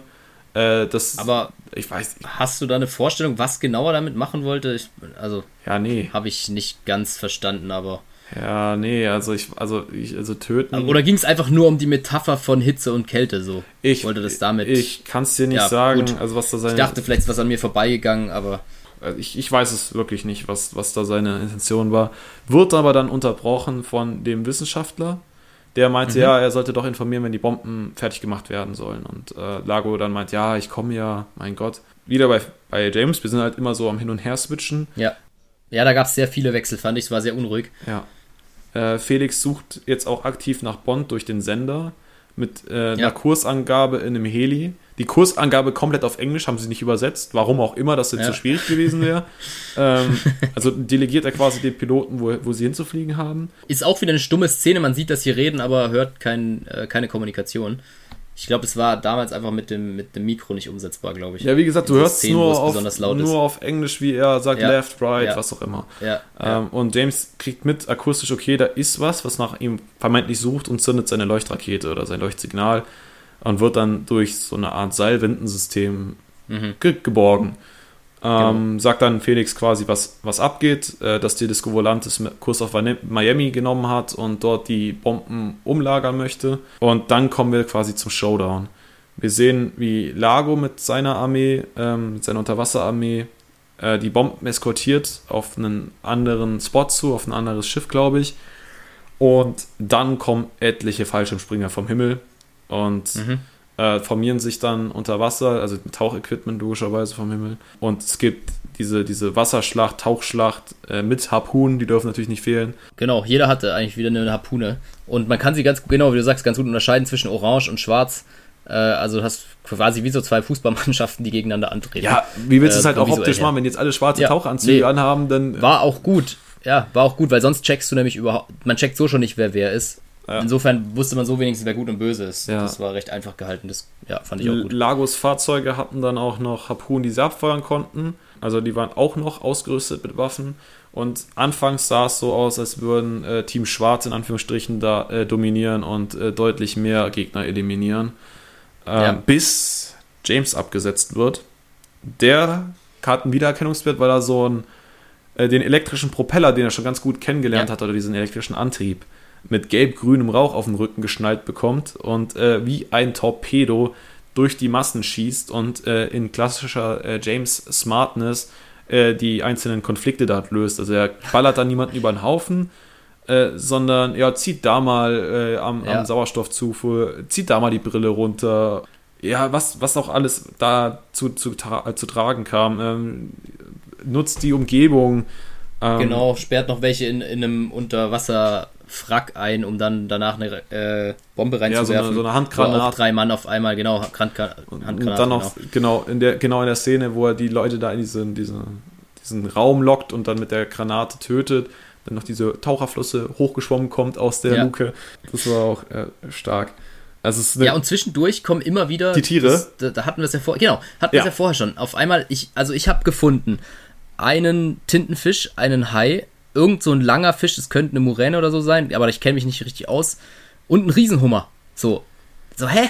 Ja, genau, also da habe ich mir auch notiert, äh, dass es halt wirkte wie eine, äh, teilweise wie eine Tierdoku und zwischendrin Tierdoku. sich da Leute mit Messern und, und Harpunen umbringen. Ja. ja und Aber gut. das Blatt hat sich gewinnt. Team Orange nimmt dann äh, das äh, schwarze Team gefangen, bis auf Lago und zwei seiner Handlanger, die fliehen können. Mhm. Ähm, juckt auch keinen, außer James in dem Fall. Also die fliehen mit diesem Unterwassergerät, logischerweise. Ja, ja, genau. Macht es ein bisschen schneller. Und äh, Team Orange setzt das Fahrzeug dann fest. Lago kann trotzdem entkommen. Ja, genau. Ja. Äh, und James verfolgt ihn als einzigen auf zur Disco Volantis mal wieder. Und diese ganze, dieser ganze Showdown ist, glaube ich, szenisch super umgesetzt. Mich hat es nur nicht abgeholt, weil ich kein großer Fan von diesen ganzen Unterwasserszenen war, weil das super viel Dynamik rausnimmt Ja, ähm, genau. durch, durch einfach das Wasser. Und das war So halt jetzt über 10 Minuten lang und ich fand, das hat sich angefühlt eher wie 20 Minuten lang. ja, Also ich verstehe jeden, der sagt, ey, mich hat dieser Showdown voll gehuckt. Das war äh, ist voll geil umgesetzt. Mich leider nicht. Und ich hatte das auch gerade beim ersten Mal schon das Gefühl, diese Szene ist ewig lang. ja, so genauso ging es mir auch. Beim zweiten Mal weiß man dann schon ungefähr, was, was kommt und so, dann kann man sich darauf einstellen, aber mir ging es auch äh, ähnlich wie dir. Fand ich ein bisschen schade, weil, wie gesagt, so, so zwei Art Armeen zu erschaffen, finde ich eigentlich gar nicht so blöd. Dann hat man mal so, so auch ein paar mehr Leute als nur Bond und den Bösewicht. Ich finde, das, das kann man schon mal machen, aber die Dynamik finde ich halt schade und dadurch zieht sich so ewig hin. Du hast auch keine Kommunikation oder Konversation. Es ist alles ein bisschen stumm. Ich weiß gar nicht, kann ich gerade gar nicht genau sagen, ob da Musik dabei war, aber ich glaube, ein bisschen untermalt ist es schon zeitweise. Äh, die, die, und die Musik ist auch, also ganz oft in den Action-Szenen, die von äh, Liebesgrüße aus Moskau, da haben sie sich auch irgendwie keinen Ass Ja. abgebrochen, weil das Ja. sehr viele wirklich eins zu eins übernommen wurde. Also das fand ich auch. ja. Ja, bisschen schade, da hätte man Ja. vielleicht mehr draus Ja. machen können. Äh, kann aber auch verstehen, wenn man Unterwasser-Fan ist, vielleicht feiert man auch die Tiere in dem Moment. Also Ja, vor allem, du hast ja wirklich diese, dieses Battle von zwei Teams, wie du es meintest, oder zwei Armeen. Ja. Also das ist, Ja. gibt viel her, aber mich hat dieses Setting einfach null gecatcht und wie gesagt, dann ja, mir war zu wenig Geschwindigkeit, Dynamik und auch Spannung so gesehen, Ja. weil es halt sehr langsam und behäbig alles wirkt. Also ja. ja, also da, da bin ich komplett bei dir. Aber jetzt zurück zum, zum, zur Disco Volantis. Die wird verfolgt von Militärschiffen und auch beschossen, ohne jetzt Mhm. groß nachzufragen. Hab mich gefragt, ob die sich so sicher waren, dass da keine Bomben mehr drauf, Atombomben mehr drauf waren, weil wenn du da so ein Ding triffst, also dann Na, hast du aber Spaß. Sind alle drumrum nicht mehr, die kommen nicht mehr zurück, ja? Lago klingt dann aber kurz an eine Art Concon aus, also das Heck aus vom Boot, also da wird vom Concon geredet und hat dann eine Genau. Art übertriebenes Speedboot, äh, mit dem er dann fliehen kann und die restlichen einfach zurückgelassen hat. Also da waren auch Mhm. Da noch, muss man noch ja, Genau, da muss man noch dazu sagen, Bond hat es geschafft, sich da unten irgendwo festzuhalten Mhm. auf so einer Art Kufe, die für das Schnellboot dann verwendet wird, dass sich der Bug aus dem Wasser hebt und es eher so übers Wasser schießen kann. Äh, wie so ein, ja, wie will man das nennen? Wie Wasserski so ein bisschen, aber äh, ja, konnte sich da auf jeden Fall festhalten. Ja, der verteidigt sich noch ganz, äh, ganz sportlich, hat dann aber keine Chance, als dann die großen Geschütze endlich einschlagen, dann ist das Ding halt futsch. In der Zwischenzeit versucht der, der äh, Professor, wie auch immer, die äh, Domino zu befreien und entschuldigt sich auch bei ihr die ganze Zeit und äh, möchte nochmal darauf aufmerksam machen, dass sie doch mal für ihn ein gutes Wort einlegen könnte, weil das ist überhaupt nicht seine Intention gewesen. Und er sagt auch, er hätte die Zünder aus den Bomben längst entfernt, da hätte gar nichts äh, Ja. gut passieren können, ist vielleicht untertrieben, aber aktiv hätte man sie nicht zünden können. Und dann ist James an Bord und überwältigt Lagos Männer in der Kabine, äh, nicht in der Kabine, sondern Mhm. äh, im, im Bereich des Steuers. Ähm, Ja. Und attackiert auch zwischendrin Lago. Das Schiff, äh, beziehungsweise Boot ist dann immer mal wieder manövrierunfähig und fährt aber mit geisteskranker Geschwindigkeit. Übelster Geschwindigkeit, ja. Also so wie das in den, in den Fenstern als Raffer dargestellt wird, also wirklich ja. äh, äh, eins vor Lichtgeschwindigkeit. Ähm, und immer wieder greift mal jemand ins Steuer ein, um, um diesen, den, den Felsen, äh, der zwei Meter vom, vom Boot ist, quasi zum Schiffen. Das ist ein bisschen, ich finde es ein bisschen arg wild. Äh, Ja, ich finde es auch sehr wild und, und Bond beschäftigt auch mal drei Leute gleichzeitig in dem sehr, sehr engen, oder zwei Leute gleichzeitig in dem sehr, sehr engen, am Steuer halt. Ja, und am Ende sind alle Männer überwältigt, doch Lago schafft es durch mal wieder irgendeinen Ruck, dass James auf dem Boden liegt und A mit der Waffe stellt. Ja, woher auch die Waffe kam, ist auch nicht so ganz klar, die lag halt irgendwo auf dem Fußboden. Ja. Äh, die, genau. Sa James Glück ist, dass Domino gerade hinter äh, Lago steht und diesen erschießt. Also somit hat sie ihre Rache und James hat es überlebt. Genau. Mit einer Harpune, glaube ich. Wurde so gesehen auch nochmal noch mal wichtig, weil sie ansonsten jetzt ja auch nicht sehr viel äh, wichtige Szenen in dem Sinne hatte. Nee, Außer stimmt. vielleicht die Aufgabe mit, mit dem Herausfinden vom, vom Atomding, aber das hat ja auch nicht geklappt so richtig. Da hat man ihr nochmal ein bisschen die Macht gegeben, sage ich mal. Ja, dann gibt es so einen kurzen Plausch, obwohl das Schiff halt immer noch übertrieben schnell mhm. unterwegs ist. Und dann James äh, auf die Idee kommt, ey, das hat hier gerade wenig Sinn, wir springen einfach über Bord oder von Bord. Und das Schiff knallt dann logischerweise auch irgendwann und kollidiert. Ähm, also knallt gegen den Felsen und äh, explodiert, nicht kollidiert. Äh, das Schiff explodiert dann äh, bei der Kollision mit einem Felsen. Und wir haben wieder den stilistischen Abschluss. Die, eine Rettungsinsel wird abgeworfen, also anscheinend wurde ja. dieses, dieses ganze Unternehmung ganz gut beobachtet. Und die bläst sich von alleine auf. James und Domino klettern rein, machen sich's bequem und James äh, installiert quasi ein Zeppelin, ein, ein Luftballon-Zeppelin ja, an den beiden. Genau, das. Der dann, also. Das an der Schnur befestigt genau, ist. Ja. Und die Schnur vom Flugzeug wieder eingesammelt wird mit so einer Art V ja. äh, vor, vor, vor dem Propeller. Ähm, und beide dann mir nichts, dir nichts auf einmal in der Luft hängen. Ja. Da hat mich tatsächlich interessiert, also ich weiß nicht, vielleicht hast du recherchiert, ich habe es nicht, ob es das wirklich gibt, weil ich habe mich die ganze Zeit gefragt, erstmal, das ist ja super gefährlich und zweitens, wie landest du wieder? Ja, Weil sobald du doch Geschwindigkeit nicht. rausnimmst, rutscht irgendwann das Seil durch. Ja. Und ja. Das habe ich mich auch, ich habe es nicht nachgeschaut. Ich habe auch gedacht, ich weiß nicht, wie Bond äh, seine Geliebte da festhält, weil nur an ihm ist das Seil befestigt, am Nacken irgendwo oder an seiner Schwimmweste. Ja. Die muss auch schon sehr strong sein, dass sie ihn da hochkriegen für zwei Leute und ähm, weiß ich auch nicht so genau. Und zweitens, wenn das Flugzeug zu tief fliegt, dann war es es mit dem Zeppelin, was da oben als Luftballon in der Luft fliegt, weil dann ist der, der äh, Propeller wird es ja auch äh, in Stücke zerfetzen. Aber es ging ja alles gut und damit hat man ein Happy End. Ja, Gott sei Dank. Also, das wäre jetzt was gewesen, du. Genau, wir haben. Ja, es wäre unerwartet gewesen. Da hätten wir nochmal Spannung gehabt. Wir haben äh, das Ende und wir wissen, dass wir uns äh, in zwei Wochen mit äh, You Only Live Twice auseinandersetzen werden, beziehungsweise man lebt nur zweimal. Und damit dann eigentlich erstmal der letzte Connery-Film. Äh, wie wir aber wissen, weil das Ganze ja schon ein paar Jahre her ist, ähm, nach dem kurzen Lazenby-Auftritt kommt Connery nochmal wieder in Diamantenfieber, aber damit nehme ich zu viel vorweg. Äh, jetzt haben wir erstmal, sind wir erstmal noch bei Feuerball. Ich denke, unser Resümee verpacken wir einfach wieder im Anbetracht der Zeit im Ranking. Und das versuchen wir mal wieder wie üblich kurz zu halten, weil das so gut klappt. ähm, ja, genau. Ihr wisst Bescheid, wir haben ein kleines James Bond Ranking mit sieben Kategorien für unsere 007. Ähm, maximal sind 70 Punkte möglich, also das wäre der Topwert. Momentan führt die Liste Goldfinger an bei uns beiden, äh, bei mir mit 63 Punkten und bei dir mit 56 Punkten. Und alles andere klären wir, glaube ich, jetzt. Und ich darf an dich abgeben mit unserer ersten Kategorie, nämlich dem Titelsong und der Titelsequenz. Ja, Juti, wir haben es ja vorhin schon ein bisschen besprochen. Fand die solide, fand sie auch ganz gut und man ist ins Thema gut reingekommen. Ähm, greift ja auch das Wasserelement auf. War nicht genau gleich wieder vor. Ja, fand es, fand es ganz gut. Man hat auch ein bisschen Farbe drin gehabt, ohne jetzt Szenen vorwegzunehmen oder aus alten Filmen einbauen zu müssen. Das Bond-Theme hat mir ganz gut gefallen in dem Song, dass es ein bisschen deutlicher war und deshalb habe ich da ja, die soliden sieben Punkte tatsächlich gegeben. Also der hat ganz gut abgeschnitten bei mir, glaube ich. Mhm. Ich bin auch bei sieben Punkten, aus genau denselben oh. Gründen. Also de, der Song war jetzt nicht das Rad neu erfunden. Wie gesagt, ich finde schon phasenweise angelegt an, an Goldfinger. Fand aber die Präsentation, visuelle Präsentation sehr innovativ und daher kommt dann halt der, der große Bonus. Ähm, genau, ich persönlich fand das Lied jetzt auch stark performt, aber jetzt gehört nicht zu meinen persönlichen Lieblingsliedern, aber ich glaube, mit sieben Punkten machst du da nichts falsch. ja, also muss das Rad ja nicht neu erfinden unbedingt, von daher sehr solide. Ähm, den Bond-Darsteller, genau. unseren Sean Connery, in seinem vierten Auftritt darfst du jetzt bewerten.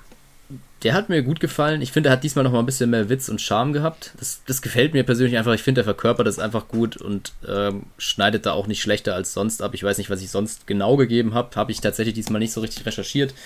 Ähm, hatte eigentlich durchgehend die Kontrolle. Ähm, das, das gefällt mir irgendwie auch. Kann man jetzt natürlich sagen, das ist langweilig und zu einsehbar, aber mir persönlich gefällt es, weil es einfach zum Charakter passt und äh, hatte auch diesmal wieder gehabt, deshalb kriegt er von mir wieder 8 tatsächlich da. Ja. ja. Das ist dann bei dir gleich wie bei Goldfinger. An den ersten beiden hast du ihm sieben oh. gegeben. Also Oh. Konstant. Konstant äh, quasi. Ich bin auch bei 8. Ähm, wie du schon sagtest, der, der, der Witz und Charme, den man sich für so einen Bond wünscht, war auf jeden Fall vorhanden. Äh, auch ausgeprägter als in anderen Teilen. Dafür diese, diese, dieser Umgang mit Frauen auf so, ja. eine, auf so eine echt schwierige Art und Weise, wo man natürlich ja. jetzt nicht immer weiß, okay, liegt das jetzt am Schauspieler selbst oder am Drehbuch? Wahrscheinlich mhm. eher am Drehbuch. Hoff, ich hoffe es jedenfalls. Wobei ich da, da habe ich gehört, dass wohl Bond schon auch diese sich so ein bisschen selber ähm, gespielt hat wohl. Das waren äh, ja, okay. genau Connery Bond äh, mit Bond sich so ein bisschen selber gespielt hat. Zumindest waren es Gerüchte am Set. Wie viel da natürlich immer von wahr ist, sei mal dahingestellt. Ich finde aber dadurch gibt es schon gern Minuspunkte, ja, wie du auch sagst. Also ähm, ich finde es halt schade, weil das brauchst halt einfach ja. nicht. Also klar kann er gerne flirty. Ja, auch er bräuchte es Kann nicht. er gerne flirty sein. Also fast alles, was mit Moneypenny läuft, finde ich okay. Äh, mhm. finde ich vollkommen okay. Ja. Ähm, aber dann, also wie gesagt, also diesem Film war es halt echt krass mit, mit diesem ja. Anfangsteil in ja. dem Sanatorium. Also deswegen sehr schade. Ähm, und ja, genau. Aber acht Punkte ist gut, ist sehr gut. Ja, ähm, feiner Typ. Bond Girl. Also Domino in dem Fall. Bond Girl, da sind wir, finde ich, ein bisschen ins alte Frauenbild zurückgefallen und ins alte Bond Girl-Bild. Das war ja im letzten Goldfinger äh, Film nicht, da war sie ja ziemlich selbstständig. Ich finde, es hat hier wieder so ein bisschen nachgelassen. Sie hatte jetzt auch keine tragenden Szenen. Was mir auch nicht so gut gefallen hat, ist, dass wir viele Girl-Charaktere hatten und am Anfang auch nicht klar war, wer jetzt was, wie, wo und wann und wer jetzt hier das richtige Bond-Girl ist. Ich finde, es kristallisiert sich erst nach der Hälfte so ein bisschen raus, nachdem er zum ersten Mal Kontakt mit ähm, Domino hatte. Finde aber, dass sie es trotzdem insgesamt ganz gut macht, hat ja auch ihren Auftritt am Ende.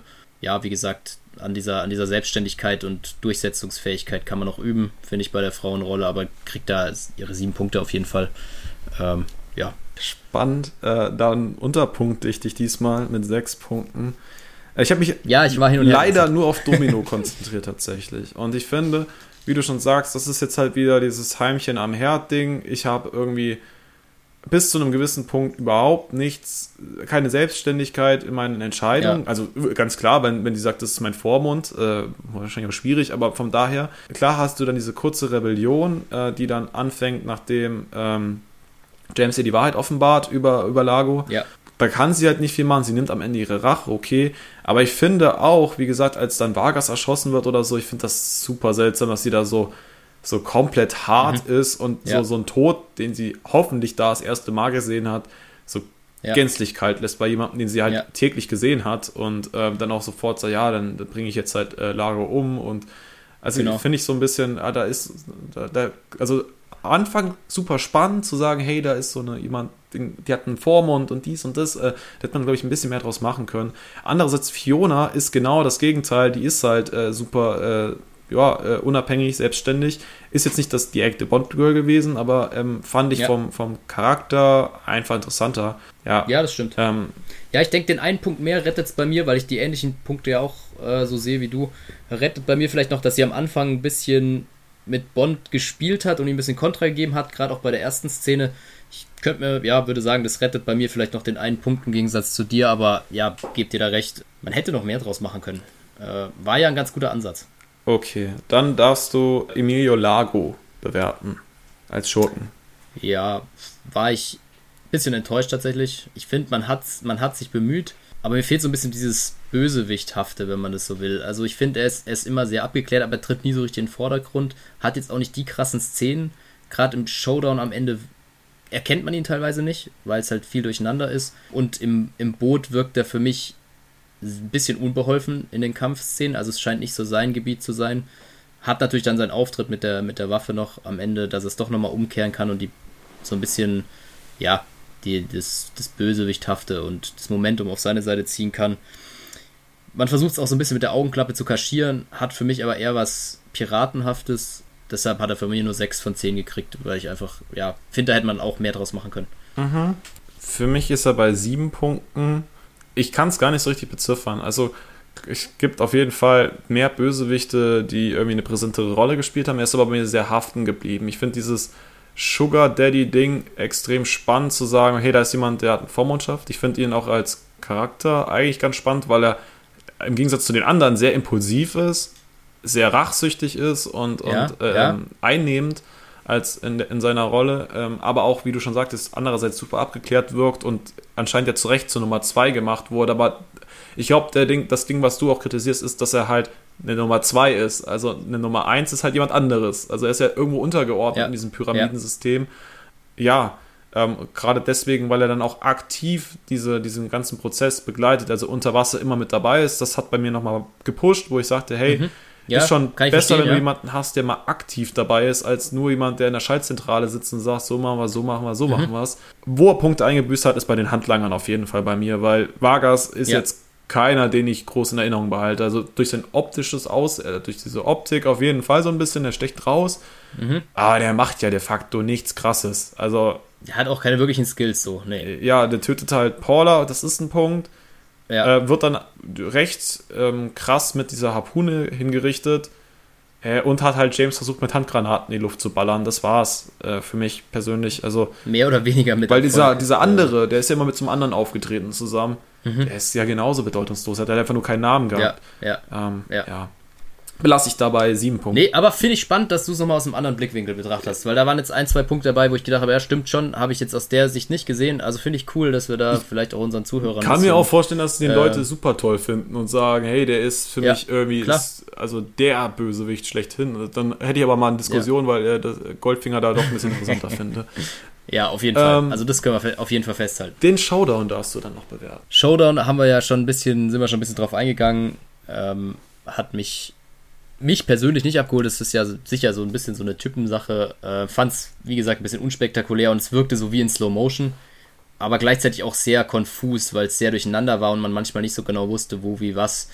Das fand ich ein bisschen schade. Ähm, ja, die zwei, wie gesagt, die zwei Armeen, so ein bisschen, die fand ich irgendwie eine coole Idee. Und die abschließende Kampfszene auf der Volante, da gibt es auch noch mal ein bisschen Spannung so, aber hat mich insgesamt, mich persönlich, wie gesagt, nicht so überzeugt. Deshalb auch hier 6 äh, von 10. Mhm.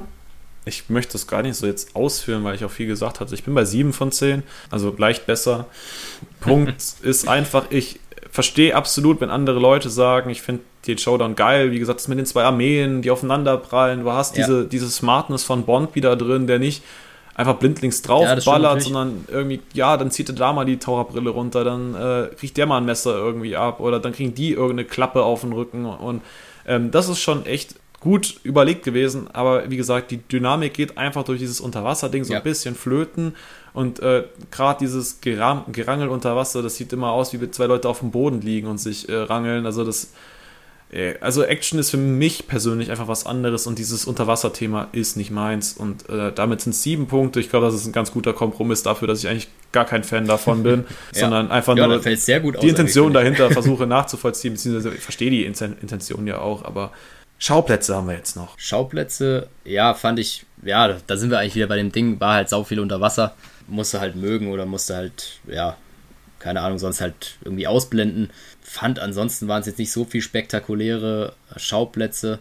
Ja, mache ich es kurz. Ich, ich habe da auch sechs gegeben. Hat mir so ein bisschen so das, das Herausstechende gefehlt. Ist vielleicht jetzt auch wieder ein bisschen hart, du lachst schon wieder, aber ich habe so, hab so manchmal das Gefühl, ich bin hier der Hardliner, aber sorry dafür an unsere Zuhörer, vielleicht könnt ihr damit was anfangen. Ja, äh, wenn du sechs gibst, muss ich natürlich wieder sieben geben. es, es, zieht sich wie ein roter Faden hier. Ähm, nein, einfach aus dem Grund, weil ich ja bei Dr. No schon gesagt habe, da hatte ich sechs Punkte gegeben und da hattest du ja eigentlich nur äh, Jamaika. Und ich meine halt, äh, ja, für mich ist Bond gut. irgendwas Ausgefallenes, irgendwas Tropisches. Wir hatten eine tropische Insel, wir waren jetzt auf den Bahamas, hattest Korallenriffe, mhm. du hattest auch teilweise sehr, sehr geile Unterwasserszenen, also einfach filmisch gesehen geile Unterwasserszenen. Ja. Du hast am Opening das äh, dicke Chateau äh, äh, in Frankreich. Du hattest, das Sanatorium hat jetzt nicht so viel hergegeben, muss ich ehrlicherweise sagen. Aber vielleicht auch aus heutiger Sicht, weil es da ein bisschen altbacken ja. Wird. Vielleicht war es damals auch krass, da gebe ich dir schon recht, ja. Aber wie gesagt, einfach ja. diese, diese Insel-Setting und dann noch ein paar mehr Sachen als Dr. No. Damit sind, sind wir bei sieben Punkten einfach. Kurz und knapp. Story noch abschließend jetzt. Jetzt kannst du noch mal richtig einen raushauen. da hau ich äh, nicht unbedingt raus. Ich fand's. Ja, keine Ahnung. Es war schon eine Storyline. Ich fand, der konnte man schon gut folgen.